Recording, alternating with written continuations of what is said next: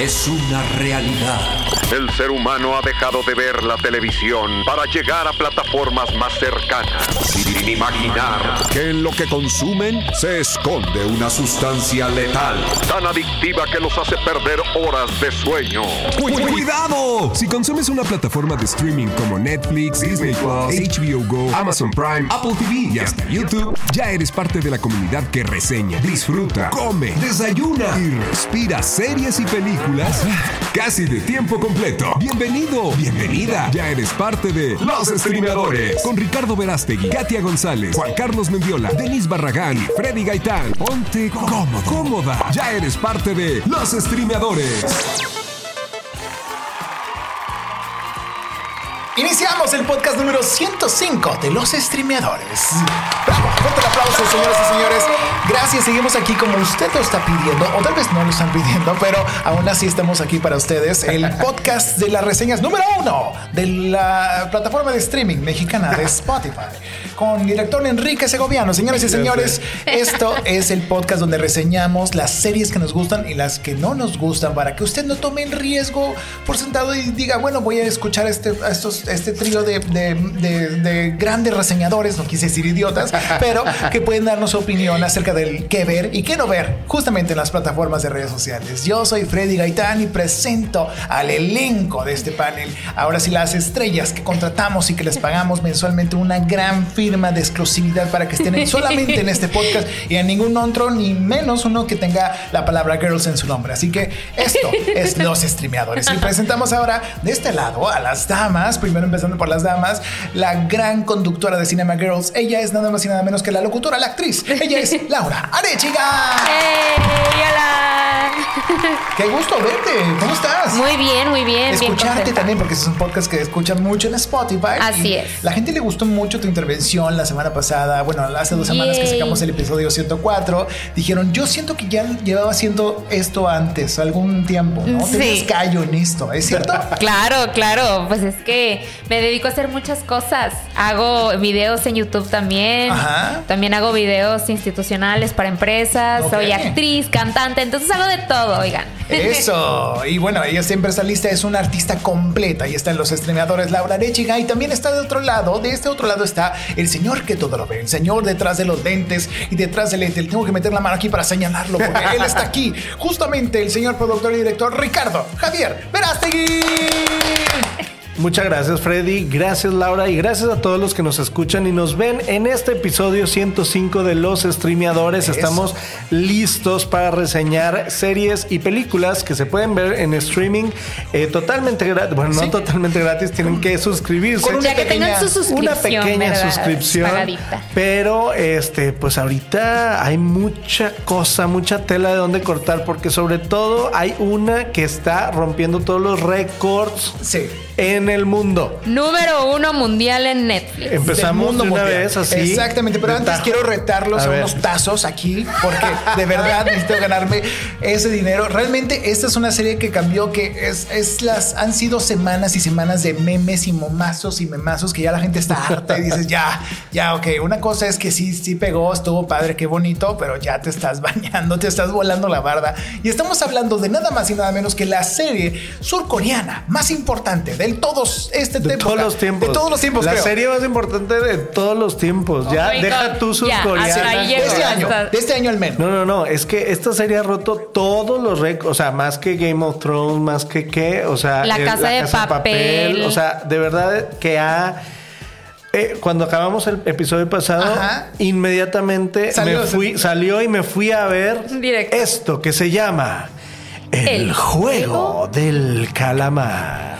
Squid Game. Squid Games, no, ojo, no es Squid Games, no, No. googleen eso, no, No. busquen nada de eso en Freddy, internet. ¿por es Squid Game, eso? es el juego del calamar. No busquen en Google qué significa eso. Por favor. Yo no lo he hecho. No lo No busquen. lo busques. Oigan, el juego del calamardo, del calamar, del caguamón. Ángel del Cabo, de todo. Es que fue memazos todo el tiempo. Fíjate que nosotros, todo el tiempo. nosotros los mexicanos fuimos de los primeros países que lo llevó al top. Que lo uno, posicionaron. Que lo posicionaron. Hasta eh, una semana después, pues Sí. Estados Unidos y demás se dieron cuenta de que estaba pasando. Ajá. Pero ni tardos ni perezosos los mexicanos empezamos a sacar memes momazos de Seremos este- los únicos que hacemos eso los primeros, ¿no? Es, los, primeros, al menos sí. Todo el mundo los hace, pero es la que verdad. somos los tiracarro número uno. Oye, es que qué ingenio porque obviamente el juego del calamar ya todo el mundo sabe de qué se trata y si no, pues corran a ¿Dónde verla. están viviendo? ¿Dónde ¿Qué están, viviendo? haciendo? ¿Qué están haciendo con sus vidas? Espero que Exactamente, estén viendo, hayan visto algo de esto. Oye, ya hay todo un debate sobre la- los niños eh, que están viendo el juego del calamar, porque tenemos que ser francos. Sí. Esta es Sí. una, una serie o miniserie de clasificación, pues C para Sí. adolescentes y adultos. Ultra brutal, ultra sádica, no es para Muy sangrienta. Fíjate que no es de terror per se, es, No. es un thriller, es un drama, es, es ahí un terror psicológico padre. La verdad está increíble la, la historia, muy parecida a otras que vamos a comentar más adelante, pero este es gore. O sea, tiene Gore. ahí gore, ¿no? Tiene ahí pues que su dosis de sangre, Mucha dosis de sangre, mucha dosis de, o de sea, cosa mucha muy, brutalidad. muy brutal. Muchas navajas, muchas muertes. Y como se hizo tan famosa la serie por los momazos, muchos niños la están viendo. Ay, y no, entonces no, los no. papás están de que, ¿qué es eso del juego del calamar? Porque se, ni tardos ni perezosos también a nivel mundial se empezaron a crear jueguitos. Sí, Ah, sí. Los Los, de McDonald's. filtros. Los este, filtros.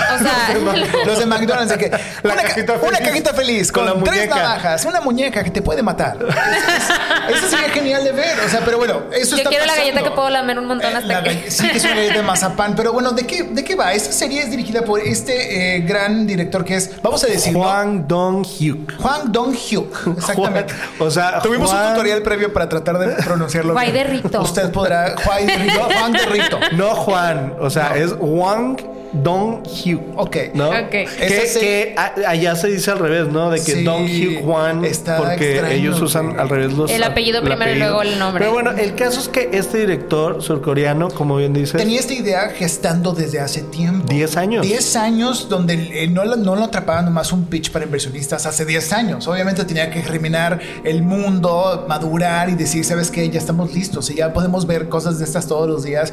No creo que nos haga daño tu jueguito del calamar. Claro. Y ya le funcionó el pitch, ¿no? porque Pero- aparte él, eh, digo, creo que estaba desempleado, ¿no? Sí. Cuando empezó a escribir esto en el 2008 o 2009. Entonces, más de 10 años eh, llevó la consumación o la grabación eh, o mínimo que alguien, alguna plataforma, le comprara el proyecto. Porque como bien dices, ninguna televisora, nadie pues apostaba por eso tan sádico. Sí. Digo, a lo mejor si hubiera sido una película, pues tal vez, ¿no? Porque, digo, eh, Battle Royale o Sí. otras películas que vienen de cómics y que son más o menos parecidas. Sí. ¿A qué nos referimos? A que, a ver, la trama es bien simple. Son personas que por necesidad económica se meten a un juego de supervivencia. Pero para esto nos tratan un poquito del drama que traen los personajes principales. claro. Que traen mucho cargando, mucha deuda, mucho peligro, que si el narco, que si las mafias, que si todo. Llegan justamente a este punto de tener que participar en este juego tan terrible donde solamente habrá un ganador. Exacto. El que, que lo hemos visto muchas veces Sí. desde el juego del hambre, Battle Royale. Y en eh, México eh, nos, to- nos ha tocado verlo en Se Vale, ¿no? Como dice. con Mauricio Barcelata. Ahora sí que la necesidad jugar económica. Y solamente uno sale vivo y con buena lana. Así que. Oye, Parásitos también. Ay, claro. Esta película Muy cruda también, también. surcoreana Sí, que gana el Oscar el- hace dos años. Sí, sí, sí. Eh, pues también, o sea, vienen con una rachita eh, Corea, los coreanos. Sí, la verdad, sí. con el. K-pop, que con el Sí, BTS. van subiendo, van subiendo, van subiendo. Impresionante. Y la verdad es que cuando yo vi la serie, o sea, te digo, salí de aquí, episodio 104, y me dice mi mejor amigo, tienes que ver el, El juego del calamar. el juego del calamar. Y yo, ¿qué, es eso? ¿Con ¿Qué, es pides? eso? O sea, el juego del Uber Eats, ¿o dónde calamar. está? ¿qué- de qué- qué?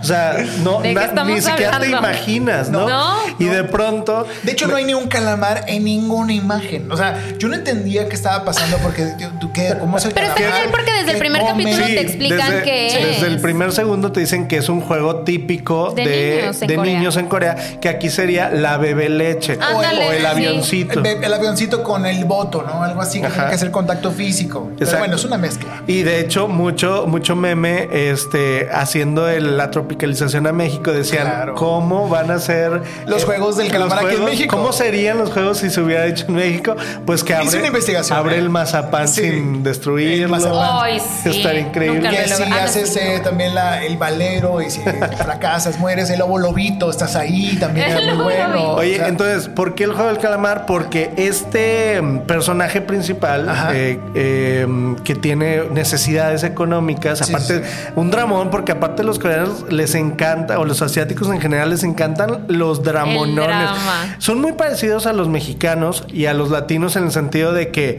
sí es un tercer mundo que duele Ajá. y Sí. aparte lo llevan al extremo, o sea, es de que casi casi como torito, o sea, Sí, pero ellos, eh, mi mediante- hija, o sea, tiene una hija que se le está quitando la esposa, no la puede ver, no tiene un trabajo estable, necesita dinero y tiene una mamá Su que mamá se le está se le está muriendo. muriendo, o sea, todo en su vida se está cayendo a pedazos y solo hay una opción que se le presenta de pronto una Jugar noche o morir. No, en el metro. Ajá. O sea, llega un el típico personaje de saco y corbata, un Que portafolio. aquí en México te ofrecería una entrada a un multinivel o alguna Sí. esquema entonces piramidal. Le abre el portafolio y dice, eh, ¿por qué no jugamos? O sea, un juego tipo tazos, como Ajá. dirías tú, Sí, de de que, tazos. a ver, si tú volteas este, una de las Esta dos ficha de color. tarjetas, este, ganas tú y si no, yo te doy una cachetada. Ah, muy bien. Pero lo que él no sabría es que eso era solo el primer paso para entrar a el juego del del calamar. calamar. Entonces, el juego del calamar es este reto, ¿no? Que seguramente, digo, cuando vas empezando la serie dices, es el típico juego que algún excéntrico millonario se le ocurrió claro. para... Lo vimos en So. Lo vimos. Lo vimos en Exacto. So. Yo fue lo primero que pensé cuando En la So. empecé a ver en So. Exacto, sí, sí. Bueno, cuando la empiezas a ver no tanto, pero después llega un momento en el Sí. que tiene mucho más sentido porque hay personajes recurrentes como Sí. el viejito, que se parece mucho. Que hay un viejito concursando. Hay un viejito concursando En pruebas, y tú en desde lugar el principio dices, pruebas físicas e inteligencia. porque ¿no? hay un viejito concursando, si esto es de pruebas, digo, la mayoría físicas, pero otras mentales, pero pues Sí. obviamente él tiene el número uno. Que quiero decir algo sobre esa numeración.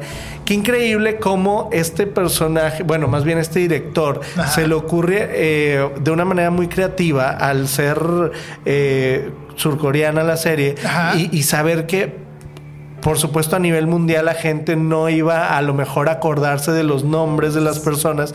El simplemente llamarlos por su número, Número. de jugador. Eso fue muy- muy buena- Eso fue muy buena táctica porque a lo mejor no te acuerdas del nombre de los personajes, pero sabes quién es el 1, quién es, el Es- 456. Sí. Que además es ¿Quién un número es el- continuo, ¿no? 4, 5, 6. Entonces es Exacto. fácil de recordar. No lo había pensado. Claro, todo, todo juega. Y este, y este director, precisamente, Ajá. que es el escritor de la serie, este, te digo, aparte de que se basó en todos estos cómics y películas gore y así, de supervivencia, este lo escribió tan bien, los personajes son tan redondos, la verdad es que me gustó que no todos son buenos, no todos son malos, son humanos, Así obviamente todos, que el tema central es el- el- la avaricia, el poder, el dinero, pero también la compasión, la solidaridad, o sea, juega mucho con todo lo La que... empatía, la Sí. humanidad. La humanidad. Sobre todo en el, eh, con, el, con el personaje principal, porque justamente hoy estaba viendo un video que subió Netflix, unas entrevistas a, a todos los... Como un detrás de cámaras, Ajá, ¿verdad? de un detrás de cámaras. Y mencionaba el concursante de, de que 4, 5, 6. Ajá. Que es Lee que, ajá, él me comentaba que le quiso aportar como mucho a su personaje porque le daba mucho miedo que el personaje luego fuera a ser odiado por, por la gente, que no Yo fueran aborrecí, como, yo o sea, que no fueran a empatizar con él, Ajá. que no, que no fueran como a quererlo al final y entonces era como que pues no va a funcionar por como lo leyó cuando lo escribieron, entonces le fueron metiendo cada vez como más detallitos al personaje, Ajá. Como cuando le lleva el pescado al gatito, este, cuando tiene Para como esos actos más empatía, humanos, así. exacto, como que esos pequeños detalles que lo van haciendo más humano, que a fin de cuentas te das o sea, te das cuenta, válgame la redundancia al final, de que él era el más humano de todos, Claro. ¿no? Aunque al principio es un patán y lo Lo odias. ensucian o sea. mucho al principio. Pero no es tan patán. De hecho, desde es más el menso, es más idiota que patán. O sea, al principio nos dicen, el primer Bueno, capítulo sí, es es más idiota que patán, lo idiota razón. que está al fracasar y gastar el dinero de la manera más estúpida. Sí. Y, y vaya que hemos gastado, bueno, al menos yo y Ricky puedo hablar por los otros dos que hemos gastado dinero a veces de manera estúpida, pero bueno, él se pasa de lanza, o sea, es otra cosa, se, se echó otro rollo. Pero bueno, sí tiene un detalle, ya me acordé cuando en el banco, cuando se topa con la otra Claro. chica. Y, y- y todavía después de que chocó con ella, se detiene, se regresa y cuero de que ya todo tirado de que el vaso y se, No. lo, se lo regresa. Y estaban comentando en el video que eso fue totalmente improvisado. De to- esa, esa toma donde él corre y choca con ella y le tumba el vaso fue improvisada. Él, él no sabe, dice que él en su corredera rápida regresó, hizo eso y se- o sea, no lo tenía planeado. Y además era una toma de prueba, o sea, la chava donde está agachada así agarrando su vaso se está atacando de la risa. Entonces dicen que fue tan buena la toma que aunque era una toma de prueba, la dejaron. Claro. Es que sí, la verdad es que, o sea, está también escrito que obviamente el actor eh, entiende perfectamente cómo se debe desenvolver el, el personaje principal. Que en este caso es, es una historia clásica. De, de nuevo volvemos a el, el héroe, o sea, el viaje del héroe. viaje del héroe. Obviamente hay una, una, eh, un elenco coral que desde el principio pues empiezas a identificar cuáles pueden ser porque al principio son 456 y dices, a ver, a huevo tienen que irse reduciendo, ¿verdad? Y al final, obviamente, pues te Sí. vas enamorando cada vez más de los personajes y, y estos Cosa que no ensambles... esperaríamos, que no esperaríamos Ajá. porque es muy difícil empatizar con ese tipo de cultura, ese tipo de personalidad de ellos, que es muy diferente. No, y aparte, ese tipo de personajes que, Sí. que probablemente eran estafadores o ladrones o, Asesinos, o deudores sí. o quién sabe, ¿no? O sea, muchos estaban ahí por necesidad, pero otros Claro. porque debían, debían. Eh, recordemos que Corea eh, del Sur es uno de los países con más deuda, o sea, donde la gente debe más. O sea, es real eso. Esto es real, Están entonces- sufriendo. Como la noticia que pasan al final que está viendo él en, en no sé en dónde, que hablan de sobre la deuda familiar y que ha aumentado y que no sé qué. Y también Ya. hay muchos Exacto. suicidios y mucha, Sí. mucha eh, Depresión y muchas todo. cosas relacionadas a esto. Y entonces por eso también nos vemos como latinoamericanos reflejados en esta realidad. Sí. Porque siento yo que. Yo cuando vi el juego del calamar, que así. Resumo rápidamente, buen, buena fotografía, buen dise- excelente diseño de, Sí. De producción. de producción. Los sets Totalmente. están increíbles, los sets. ¿Cómo haces eso? O sea, vi un Muy detrás de bien cámaras y diseñado. cómo hacían todo eso, es impresionante. El cast también fue muy El bueno. cast es muy bueno, la música Uy, es Ay, un tema sí. aparte. Por Yo siento que ya uno te va a terminar traumado de que quiero escuchar una canción Porque clásica el y luego es como... es impecable. Tienen que saber que son canciones infantiles. Está de basada allá, en canciones infantiles. Pero arregladas de manera terrorífica. Sí, de manera de suspenso. ¿no? Y está, está increíble como la música, así como hablamos hace poco de la música de, De White Lotus, creo de que White. Lotus, Sí, sí, sí. Es, es, es bien. Es un, ahora es un personaje más. es un personaje más, es, es bien penetrante. Ahora sí que Sí. se te queda en la Sí. mente, se te queda en la mente el, así como de White Lotus, el, ah, ah, ah. Sí. así también aquí hay un coro, ¿no? De que.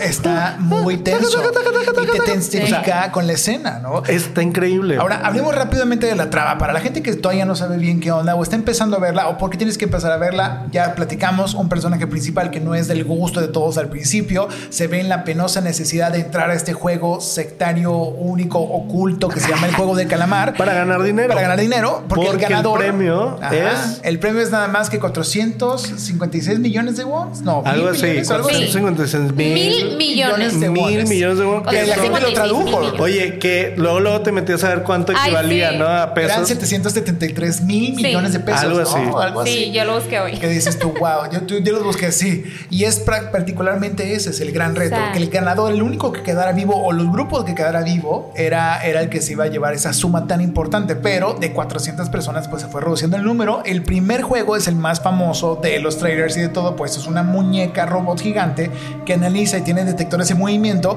que elimina a quien se mueva cuando se voltea. Oye, pero. Como el de un, dos, Tres, toca la pared.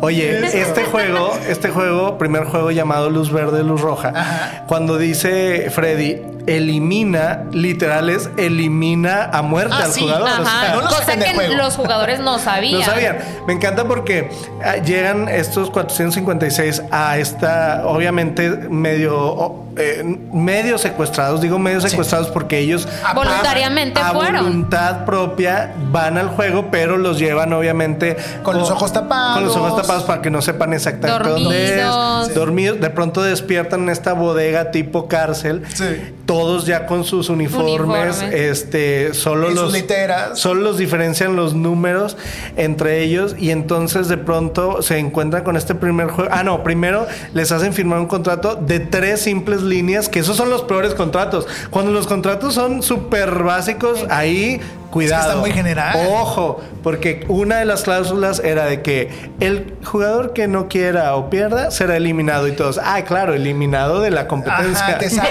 No, ¿no? Te de van la a disparar en, el, en la cabeza. Exactamente. Exacto. Y hay otra cláusula que ponen donde es, es la única forma en la que se acabe el juego es si todos los participantes La por mayoría. igual opinan de que Están- se acabe el juego. Sí. Que fíjate que hay mucha gente que opinó durante la serie que, eh, que por cierto, ¿cuántos capítulos son? Nueve. Nueve, ¿no? Nueve. Son nueve capítulos. Está eh, corta, la Está verdad. súper Está súper. Está llevaderas. En un fin de semana la acabas. Sí, en un, en un día o dos te Si la no tienes acabas. nada que hacer, en un día. Exactamente. Exacto. Entonces, eh, mucha gente se quejaba de que estos, este. mm, se me fue la onda. De Que estos, que estos juegos o estos capítulos o Que estos capítulos abuelito y ¿estás estos bien? juegos. ¿estás bien? ¿qué pasó? es que llevaste a cumplir años abuelito ¡Oh! ya van a ser Ah. sus 35 O ya cumplí para cuando vieron este Ajá, programa. Ya cumplí años.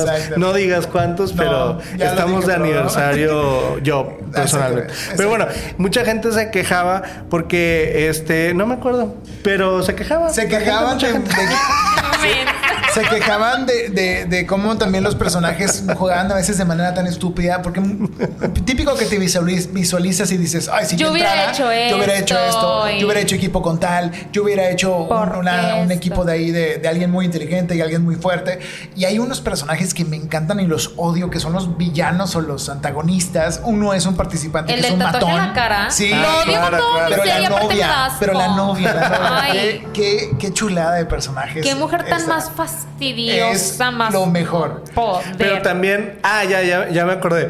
Este, que. Ah, de los subtítulos. ¿De, ¿de qué hablas? no es. Que sí, bueno, sí sabías A eso, ver, ¿no? di- dilo. Están corriendo una noticia de que Netflix está como loco tratando de cambiar los subtítulos mal hechos en español y en inglés porque la gente porque estaban mal hechos, mal subtitulada la Ok. serie. O sea, en Netflix. Entonces, Ajá. en TikTok se hizo muy viral de que están identificando de que qué pedo con esta subtitulación de este de, Porque como ya hay un montón de chicas aquí K-poperas que ya saben coreano en Sí. México, obvio, ya están corrigiendo Claro. los subtítulos del programa. Así de que, "Uy, corrige, ¿qué te pasa? ¿Por qué Oigan, para esto?" empezar, ¿ustedes te lo vieron en español o en coreano? Ay, no, en español, en Señores y español. señores, véala en español. Les voy a decir Sí, rápidamente. claro, claro. Tengo que hacer el comercial de mis amigos y compañeros. Lo que hacen están en el mundo del excelente los actores de doblaje. Víctor Ugarte es el principal. Víctor Sí. Ugarte, que es la voz de Harry Potter, no sé si se acuerdan de él. Leila Rangel, amiga mía, les mandamos un saludo. Ella también sale como la antagonista, la mala, la malucha, Sí. esta que está participando. Arturo Mercado, eh, papá, si se acuerdan, Arturo Mercado, Estuvo la voz de Simba. Eh, no, es la voz de Simba, ajá, y de muchos personajes Sí, en muy viejitos, ajá, en Disney. Él es el viejito, o Nam. Y también, pues, ¿qué otros más? Está Alejandro Orozco, está Oscar Flores. Muchos, muchos personajes y actores muy importantes que hicieron muy buen doblaje porque no cualquiera hace un doblaje de una serie Del surcoreana. coreano, Porque, ¿cómo inyectas? Ellos hablan de que no, no, no, no. ¿Cómo Sí, haces eso? sí. ¿Dónde estás? O sea, no puedes marcar. Está Sí, está bien cabrón, difícil. ¿Cómo Yo, yo observaba mucho eso, porque Ajá, sí, la labial, ¿cómo efectivamente lo grabas eso? es como siempre terminan con guau, guau. Pero Entonces, ¿cómo largas esas como finales? Son vocales. ¿no? Oye, ¿Cómo pero aparte eso? las canciones, bueno, la canción esta de la muñeca, Ajá. o sea, era, creo que está más tétrica en español Sí, que en en coreano. ¿no? O sea, de que sí, jugaremos, muévete luz verde. O sea, fuerte. To- todo eso juega, o sea, Sí. en una película de terror como Anabel o So, así, o sea, todas estas voces y actuaciones en español o en el idioma Y en que los dobles tienen que ser perfectas porque eso es lo que ese es un La- personaje el más. mood, exacto. Ese es un personaje más. Son nueve capítulos, están buenísimos. Ya hablamos de la fotografía, ya hablamos Sí. del color, ya hablamos de todo eso. ¿El desenlace les gustó? La neta, sin decir Fíjate que ah, voy de una vez al desenlace. Toda la, la- la serie me encantó. Lo que, lo que iba a decir hace rato que se me olvidó fue que el director muy inteligentemente no se fue por lo fácil. Mucha gente Sí. criticaba y decía es que es muy predecible. En algunas cosas sí es predecible, pero en otras te, le sacaba... O sea, te daba el giro otro de, giro de tuerca. de tuerca. O Sí, sea, cañón. eh, hay, hay un No era tan ejemplo. predecible. No era tan predecible. O sea, como que jugaba con cosas predecibles y otras que no tanto. Por, por ejemplo, yo jamás me imaginé que fueran a salir del juego en el segundo episodio. ¿Sí, Sí. me explico? O Ah, sea, claro. ahí es como, wow. De que, espérate, los dejaron salir y entonces ¿qué Yo sigue? pensé que iban a quedarse toda la temporada. Digo, pero eso se Sí, ve en sí, los sí, trailers. sí, sí. Los trailers Claro. sale Pero te voy a decir ¿no? una cosa, eso quiere decir eh, solo una cosa, que hay una gran eh, eh, Planeación, estructura. planeación o estructura de guion. eh, Para no un ir a lo básico, Un ¿no? gran guionista, ¿por qué? Porque no solo te, te, te presenta lo típico que haría cualquier personaje, Ajá. sino lo que haría un ser humano en la vida real. Es decir, Exacto. ok, me salgo porque hasta aquí llegué, pero Porque me siempre asusté, está, pero- pero siempre está la tentación de regresar. ¿Sí me explico? Exacto. Y eso De que ya no tengo nada más que perder, hombre. Pues yo creo que el viaje eh, por todas las eh, emociones o pecados capitales Ajá. humanos y por toda toda esta La manera en que juegan con la mente humana, ¿no? De cada uno de los personajes. Sí, está muy bien retratado. O sea, a lo que voy es que es un reflejo de cómo somos como seres humanos y como sociedad. Yo creo que el misma, la misma reflexión que nos hizo Parásitos hace dos años, Ajá. ¿no? que, que- que era Bong Joon-ho, ¿cómo se llama? Sí. ¿verdad?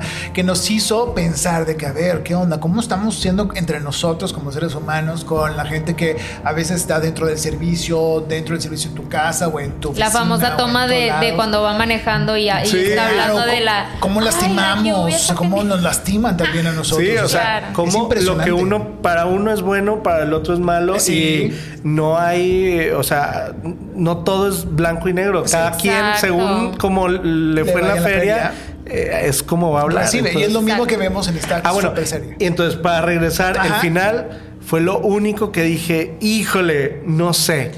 No me encantó. O sea, toda la serie va redonda, redonda, redonda y va hacia arriba, hacia arriba, hacia arriba. Ajá. Y de pronto, el final yo lo sentí como como si Netflix le hubiera pedido una segunda temporada y, Ya. y- y hubiera cambiado Alárgate, alárgate, un poco. alárgate, alárgate. Sí, hubiera cambiado un poco el final y hubiera dicho, "Mm, lo voy a dejar abierto por si se hace una segunda temporada. Cosa rara porque en entrevistas el director ha dicho que él no tiene planeada una segunda temporada. Eh. Pero el final te deja Pero creyendo final- que No, va a haber una segunda es un final abierto. Totalmente. Sí. Tenemos que decirlo desde ahorita, es un final abierto.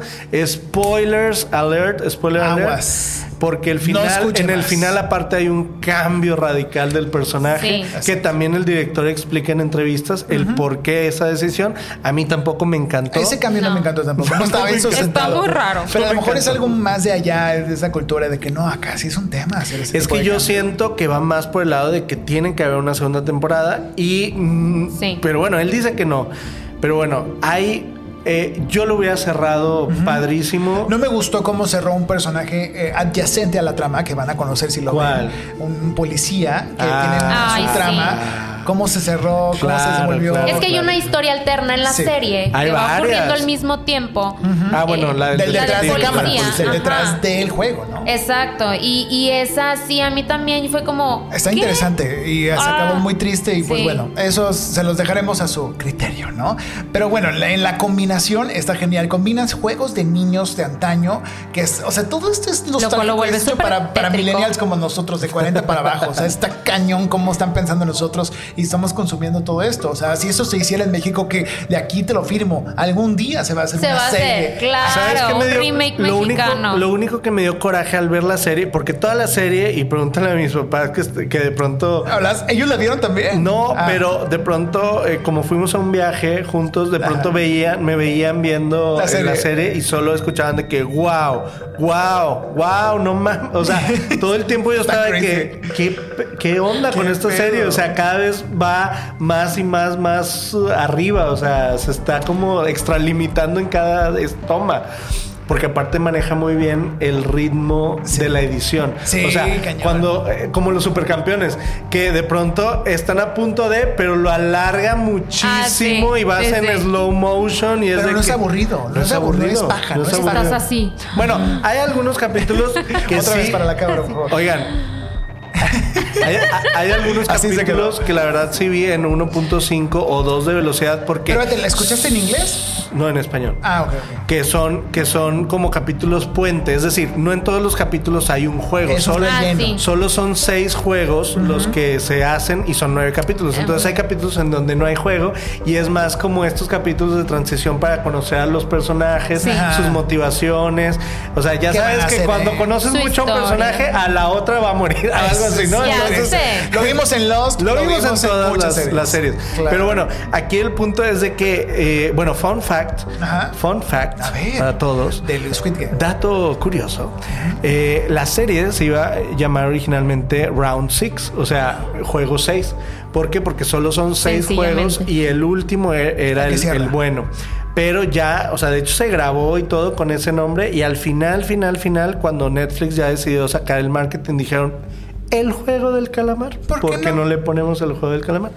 Y, y muy bien. Ah, que por cierto, así rápidamente también les decimos, el juego del calamar está conformado por estas figuras geométricas Ah, sí. que se hicieron también muy famosas en redes. El- Confundidas con PlayStation, pero Exacto, no. el triángulo, el círculo y el, El cuadrado. cuadrado. El cuadrado. Y entonces... Que cada una representa, les puedo decir rápidamente. A ver. Cada una de estas figuras que aparecen entre los empleados o los organizadores, organizadores del juego del calamar, pues tiene una, un, un nivel, ¿no? Por Sí. ejemplo, los círculos eran los trabajadores, o sea, la gama más baja. Las hormigas Ah, trabajadoras. hormiguitas trabajadoras. ¿Por qué? Paréntesis. Ajá. Así como en la casa de papel, los trabajadores están vestidos de rojo Sí. y en vez de máscaras traen de que está como... Como eh, Máscara de Antifaz negro. ¿Cómo se llaman los que juegan? Sí, ah, de sí, esgrima. tipo sí, de tipo esgrima, esgrima. como de Sí red. se basaron en eso para hacerlo. Sí. Y entonces, por, para proteger la identidad de los que trabajan ahí dentro. ¿no? Que, esa- que no sabemos el detrás de esa, de esa parte. Eso es lo que nos vamos a saber, falta porque a lo mejor ellos también están jugando de otra Exacto. forma. Claro. Pero bueno, Eso son- los trabajadores son los que tienen el círculo aquí en la cabeza, eh, los, los que tienen triángulos representan los soldados, o sea, que están armados, y los que tienen los cuadrados son los gerentes o la gente que toma decisiones dentro del juego. Que son Está los más cuadrados también. Ya, exactamente. O sea, todo tenía Sí, como ahí una, simbología. Sí, y, a- y el de mano arriba, que era la máscara oscura, que era el líder de, de este proyecto. Oye, ¿qué onda con la máscara esa que se parecía también a, a quién? ¿Al del viaje de Shihiro o a quién? Ah, sí, sí, sí. sé cuál Hay varios, hay varios. A de esas- Sordon. de- de- de Sord- no, de, de anime tipo Ghibli. de anime, ¿no? sí. Ah. Ah, sí, Estudio Ghibli. Ese Sí, era sí, Estudio sí. Ghibli. Está muy interesante. Véanla ya. Vamos a calificar, chicos. ¿Qué les parece? Yo voy a calificar. Yo le voy a dar sus 5 de 5 si usted la ve en español. 5 de 5 al Squid Game en español. Solo si usted la ve en español. Solamente Si si no, usted. no. Es que no vamos a entender. O sea, yo no voy a poder Sí, empatizar no. con el idioma. Está muy difícil seguirlo en Muy coreano. pretencioso también de mi parte si lo me pongo a No, es Tienes que ponerle mucha atención, o sea, Sí, tienes que estar no te 100% puedes ahí para poderla ver en coreano, si no, Yo le doy 5 de 5. ¿Tú, Laura? 5, obviamente. Sí. ¿Tú acá? Yo le iba a dar 5 de 5, Pero pero, iba por ese. Por el final por abierto. ese final. No yo le doy no puede ser. 4.5 de 5. ¿Por qué? Porque sí hay unas cosas del final que dices. Ay, no, A mí también me molestó la jalaste". muchísimo, Pero muchísimo al el grado final. de, de la cancelar toda la serie, no creo. Sí, porque yo siento, y lo he dicho aquí, que lo más importante siempre en una película, en una serie, es el final. Y lo de, y lo también lo hablamos con Juanse Sí. cuando Game of Thrones. Que o sea, ya queremos ver su comentario. Que la está viendo ahorita en momento. Entonces, sí siento que eso le resta, o sea, dependiendo si van a hacer una segunda temporada o no, puede subir dependiendo mi qué tan buena calificación. sea. Pero la verdad es que, mira, tampoco es, claro, fue muy novedosa y todo, pero tampoco está descubriendo el hilo negro. Claro. Entonces, sí tiene cosas visualmente muy fregonas, sí está muy padre la historia, los personajes son redondos. Pero sí hay cosas que dices, o sea, totalmente melodramático y totalmente para que llores y totalmente para que sufras y rías. O, o sea, es, hay cosas muy pretenciosas, sí, pero este, en general, 4.5 de 5 es muy buena calificación. Muy bien, muy bien. Con eso Sí. tenemos esa calificación especial de El Juego del Calamar. Y vámonos a otra producción que yo no pude ver. A ver. Tú tampoco pudiste ver, creo. ¿Cuál? La, Esto se llama, ¿cómo se llama Laura Arechiga? Misa de medianoche. ¿Qué es esto? ¿Qué estás Buenísima serie. Yo no la pude ver completa, pero ¿Dónde la está? empecé a ver y es una. Es una las- miniserie. Es una miniserie. Que está en Netflix. Y eh, el director de, de esta serie este, es ah, Mike Flanagan. Exacto. Que es el mismo director de eh, La Maldición de Hill House Ah, y La Maldición claro. de Blind Exacto. Manor. Que a mí me encantaron Exacto, a mí las también. primeras Sí, dos. Entonces, por el simple hecho de que era el mismo, dije, tengo que ver esta. Es éxito seguro. Está bien, está bien extraño porque pues las primeras dos como que medio se relacionan un poco, es una casa Sí. embrujada, o sea, tiene como relación, pero esta es completamente diferente la trama, entonces yo personalmente como que dije, ¿realmente va a ser algo de miedo o no? O sea, estaba como muy extraño y, y no sé, o sea, obviamente quería verla porque dije, si es de él y las otras dos me han gustado, esta me va a gustar, Ok. pero al mismo tiempo tenía como mis dudas. La comencé a ver y definitivamente sí, sí me gustó. Me- lo que me gusta de este director, ¿sabes? Es, es terror, primero Eh, que nada. Bueno, se Es- considera terror, Sí. terror suspenso. Para mí no es tanto Suspenso, terror. Thriller, suspenso. Sí, yo la veo más como un thriller de suspenso, la Sí. verdad. No Ok. tanto de terror, pero la verdad sí me gustó mucho porque la trama es completamente diferente. No te esperas para nada lo que va a suceder.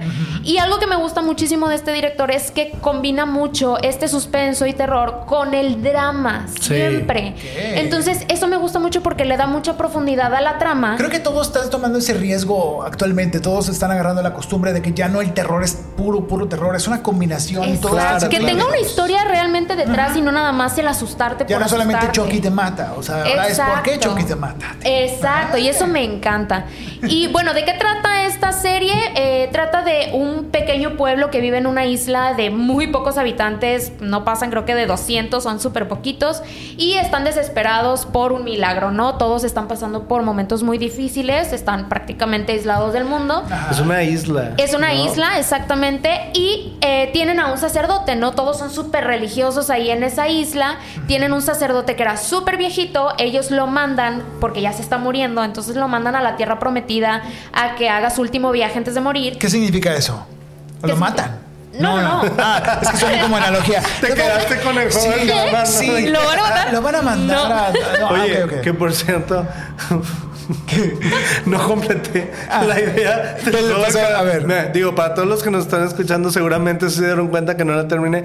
Lo único que quería decir es que me dio mucho coraje. Una fe de ratas, fe de ratas. Fe de ratas. Me dio mucho coraje, perdón. Que lo pudimos haber hecho aquí en México, Ah, el sí, juego del calamar. Eso, Ah, sí, sí. O sea, Totalmente. por- porque eh, es, es algo que, o sea, imagínate a la mamá Carmelita Salinas sufriendo por su hijo Rondamón. Imagínate Cintia Clivo. Don Ramón. Ay, Don Don Ramón, Claro. Pero- Ay, Imagínate que uno ve creciendo uno eh, el, el, El fresa. el fresa, sí, claro. No, No, Ay. porque aparte nosotros tenemos toda esa historia del narco y Sí. así. Claro, sanguinario. hubiera quedado perfecto. Imagínate que un jugador de Tamaulipas y otro de Sinaloa y otro No, de Sonora. O sea. Hubiera estado genial. Está increíble. Ay, Pero bueno, Totalmente. regresando a Misa de Medianoche, la premisa está muy padre porque Sí. empieza con algo que nada que ver, un accidente justo a la medianoche, pero que no tiene nada que ver con lo que sigue. O sea, de pronto una muerte hace que una pers- un personaje eh, principal de pronto pase un rato en la cárcel, regrese a esa isla tiempo después y se da cuenta que hay este ¿Estás hablando de misa de medianoche? Sí. No. Sí. No. Así es inicia. un sa- eh, ah, ah, ok. ¿Cómo inicia? ¿Cómo Sí. Exacto, exacto, exacto. Ok, sí, es que está bien rara la, la trama, porque em, sí, es, efectivamente empieza con un chico que eh, sufre un accidente, termina en la cárcel, resulta que viven, es de esa isla, pero él se había ido de ahí. Exactamente. Entonces, después de que sale de la cárcel, de esos cuatro años en la cárcel, Ajá. regresa a la isla, ¿no?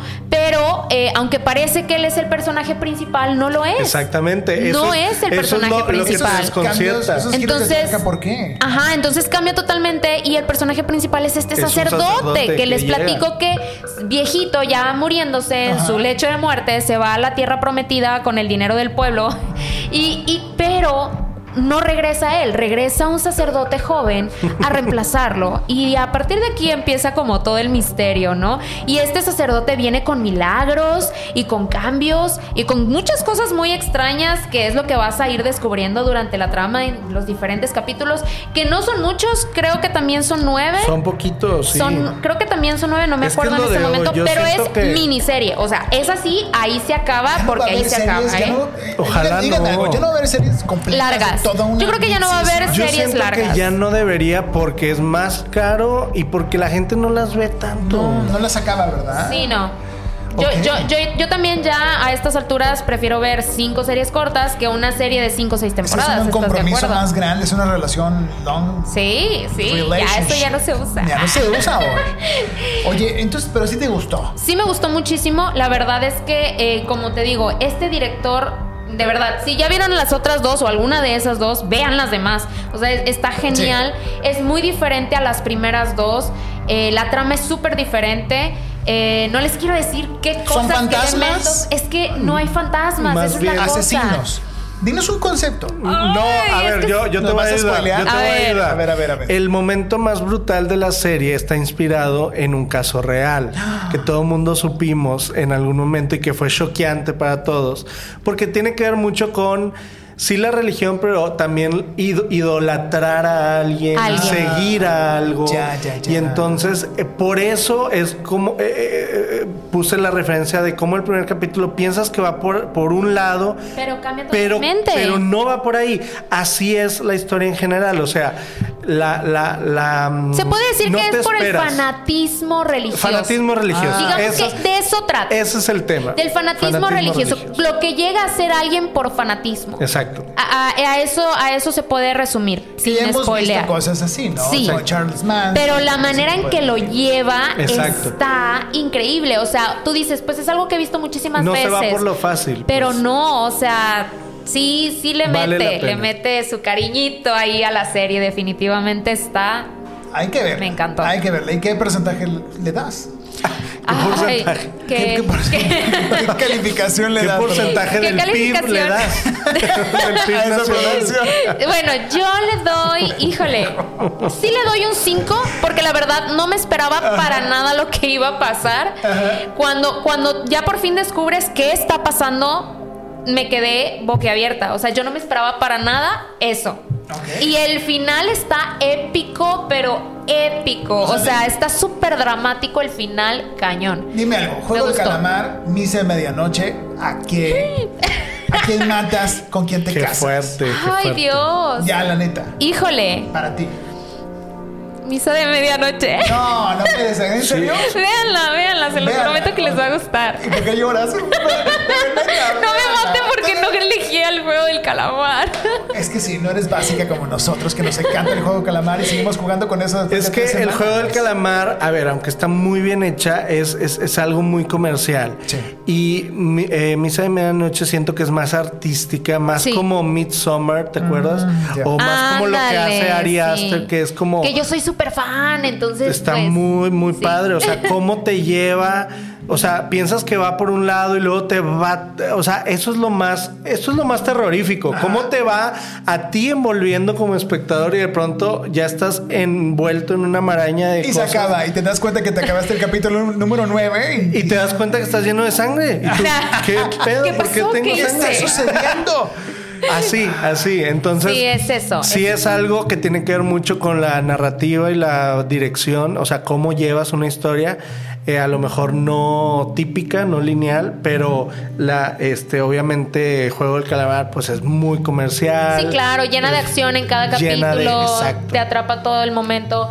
Me- Misa de medianoche es un poquito más lenta en ciertos momentos, Pues no todo como- el tiempo. como pero como es más drama las también. anteriores de él. O sea, Exacto. que si no estabas clavado, clavado, Te pero a lo mejor te aburría. Sí, te es aburrías. Sí, eso, ah, con Blind Manor pasó eso también. Exacto, sí, sí tiene, sí tiene momentos como más lentos porque te quiere explicar más sobre los personajes y que entiendas más como a cada uno de ellos y conozcas su historia y la del lugar y todo. Entonces te van volviendo poco a poco. Yo, yo diría incluso que es más drama que terror. O sea, tiene mucho más del drama Claro. Ok. que del terror. El terror es en, en momentos. En picos.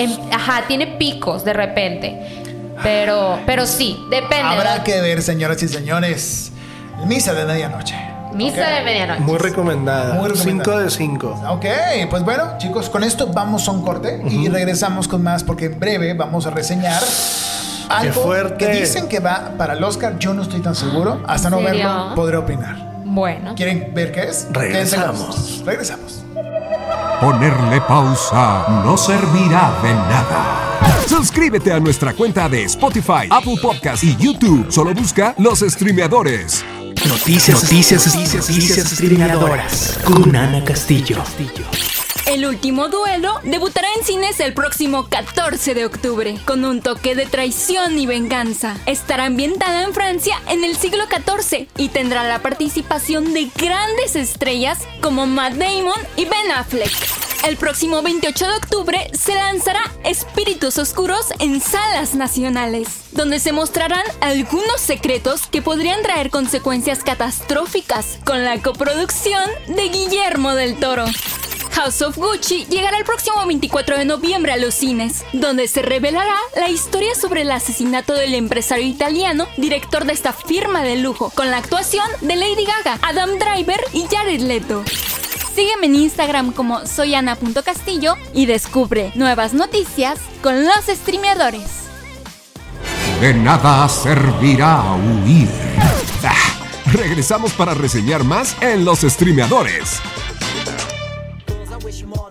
But I'm sitting with my next girl, giving y'all the rest. I know I'm not the best with the opposite sex. Y así continuamos el bloque número 2 de los streameadores, el número 105. Está el señor Ricardo Javier Verástegui. Señor Ricardo, ¿cómo te seguimos a ti, amigo, en las redes sociales cuando hay redes sociales? Uy, Porque hubo un apagón esta Hubo un apagón muy fuerte. Oye, ¿Qué ya van como cuatro en el año, ¿no? Está muy cañón. Algo está pasando. Algo está pasando. Algo está qué miedo. pasando. Este, me pueden seguir como arroba rverastegui en todas las redes sociales cuando haya redes sociales. si no, me pueden marcar directo al 811. No, no, no, no, puedes decir eso. Ok, Ricky Verástegui, R. Verástegui en Instagram, en Twitter también, R. Verástegui y En Facebook, en, también. TikTok, en, en Telegram estoy como RJ Verástegui. Ok, Ah, búsquenlo, búsquenlo en Telegram. Laura Arevi, ¿cómo te seguimos a ti en, en Instagram? A mí en Instagram como Laura arroba, no, Laura no, Laura.arevi. ¿Sí y en, ya sé, verdad, bien mal cambiando las redes sociales. Es que como no las usé en mucho tiempo. ay. Ok. Ya sé. Eh, me pueden encontrar en Facebook y en YouTube como Cinema Girls. Cinema Girls, el único lugar donde el cine es para chicas, ¿ok? Y No, no, sí es para chicas, sí, para chicos también. Y para chicos. También. Pero hecho No por chicas. Hecho por una chica. Pero es, Cápsulas hechas por chicas. Muy especial. Ah, muy especial. especial. Pero en realidad nadie sabía que era ciega y todo este tiempo estaba, Minoría tras estaba viendo hacia otro lado. La cámara. Por eso no le atina a las cámaras. Es Cinema Girls.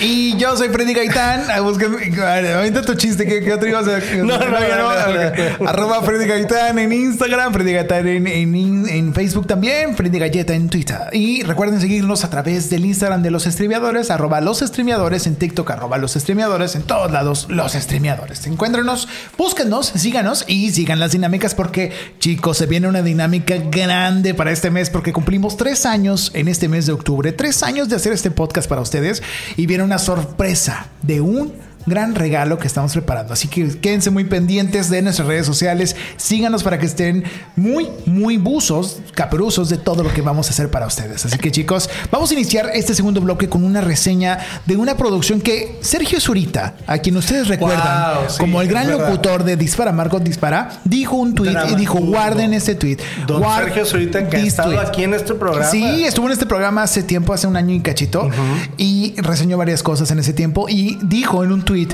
Coda va a ser la película que le dé el Oscar a Eugenio Derbez. Palabras más, palabras menos. No, Wow. pero- ¿en serio? ¿Tanto dijo. así? Ver, Dijo, Eugenio Derbez podría llegar a estar nominado. Ah, podría, ¿verdad? Por Coda. Sí.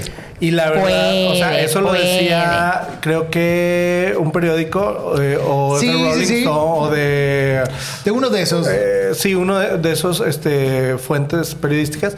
Y él decía, y yo coincido. Ah, o sea, él le daba su, su visto bueno a Eugenio Derbez en Coda. En Coda, que no es una película de Monterrey ni de los Regios, tranquilos, no es sobre ellos. No es el grupo de No es el este grupo. de One Hit Wonder. No es el oso de Brother Bear de la película de Disney que se llama Tampoco. Coda también.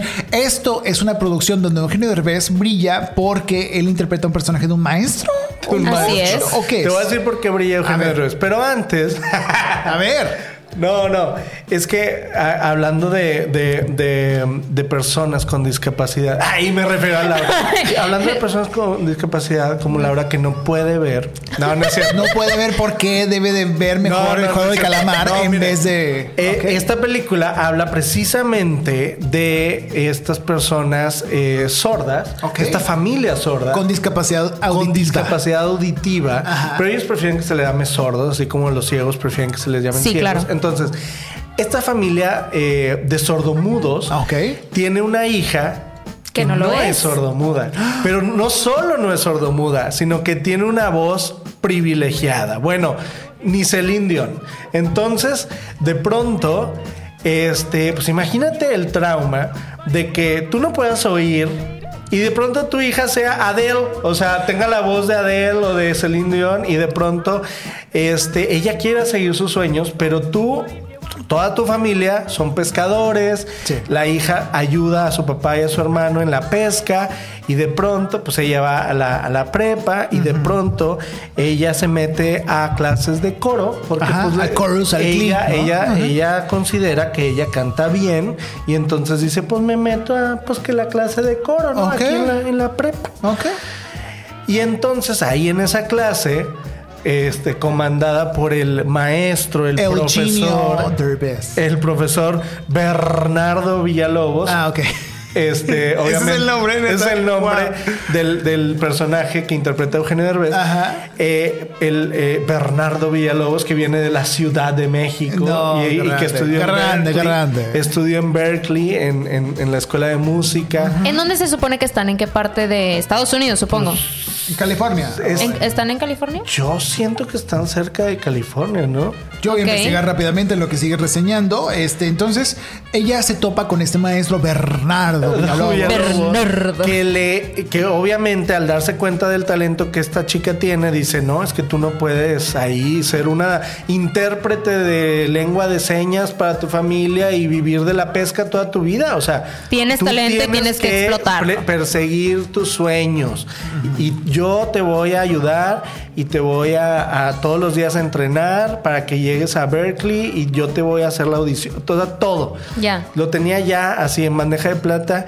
Y es esta historia, como muchas historias eh, de tipo B, o sea, no con muchos millones, no tan comerciales, con más bajo presupuesto, que de hecho eh, son adaptaciones, porque la original es una película francesa. Así es. Este, y entonces, esta película. Esto es en Massachusetts. Massachusetts. Ah, Ah, ok. claro. Que ahí tiene- hay lagos, ahí, bueno, para pescar. tiene ¿no? lógica porque pues se tiene que ir después a a, a- a Boston, ¿no? Ah, ok. Ah, Donde ok. está, ¿no? Ok. Entonces, bueno, el, el punto es que esta, eh, pues, eh, iba a decir comedia, pero en realidad es un drama. Es un dramedy. Es un dramedy escrito y dirigido por Cian Heather.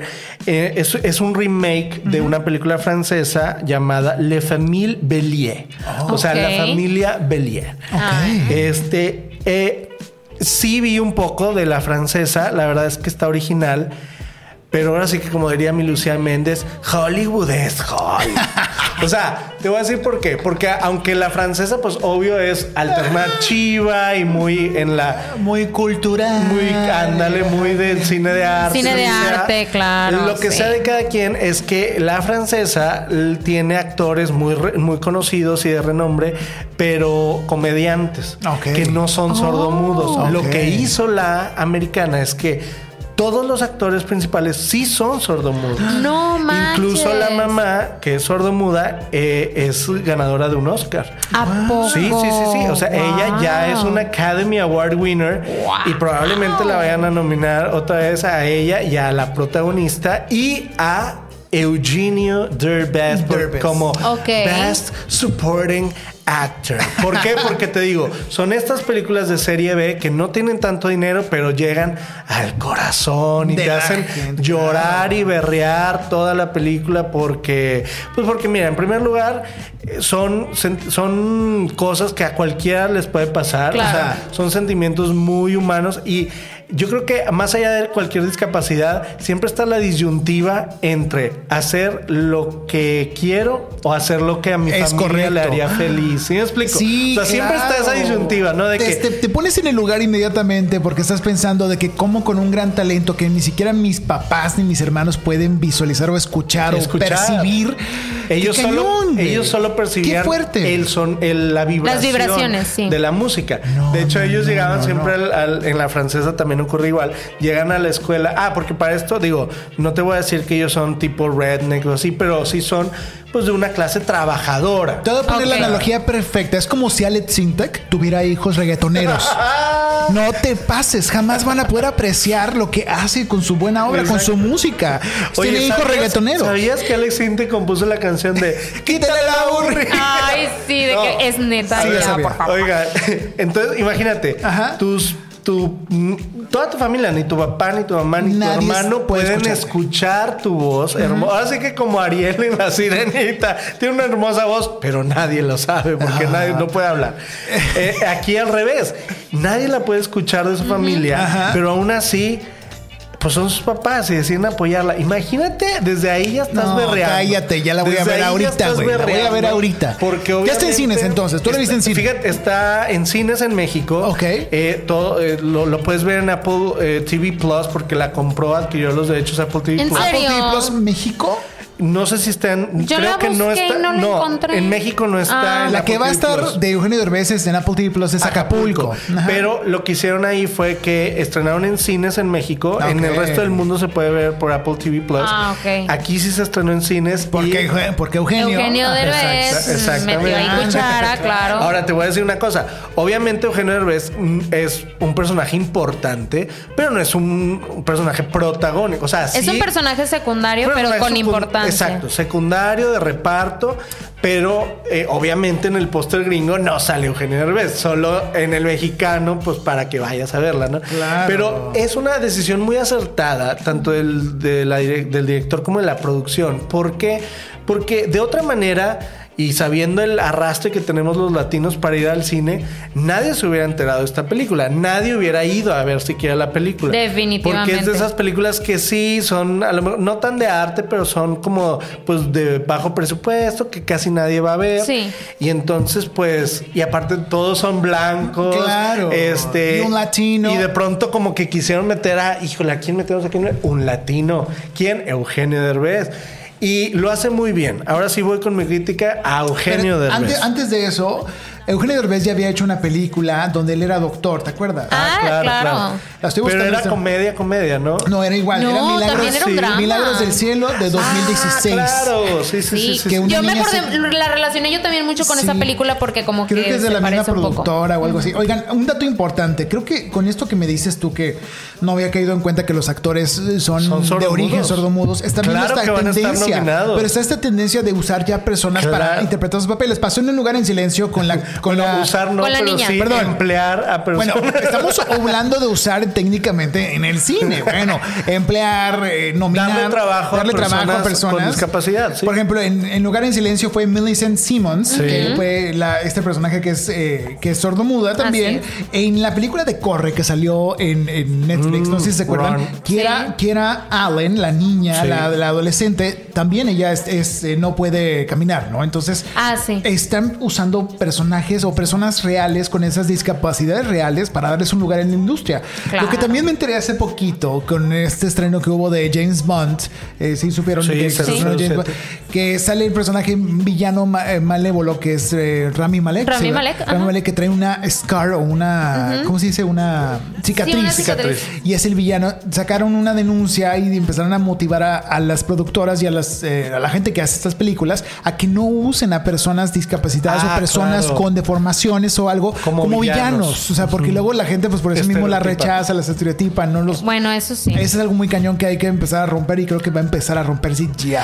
Yo creo que eh, esta película llega en un. Ah, bueno. eh, cerrando con lo del remake, obviamente vi un poquito la francesa. Ajá. Creo que le gana en varias cosas la gringa. eh, sobre todo en, en locaciones, tiene como que más sentido algunas cosas. Este tiene más sentido que sean sordomudos de verdad. Obviamente se aplaude que un actor que no es sordomudo pueda gesticular y hacer Claro. todas las. Pero eh, el que sean sordomudos le da un valor, o sea, una naturalidad, Sí. una. eh, porque los papás son comiquísimos en la original y en, y en esta. O sea, el papá es así como desaliñado, así casi, casi como, ¿no? Un vagabundo. Como, como un carácter de Slavas No Show. Ajá, ajá, sí, sí, Ajá, sí. tipo así, Y la ¿no? mamá Con mucho es- trabajo Y la corporal mamá también. es esta mamá flaquita, guapa, que aunque tiene 50 o así, es de esas que fue Miss America en los 20. en- o sea, eh, Miss American Pie, Sherry, no sé qué. Entonces.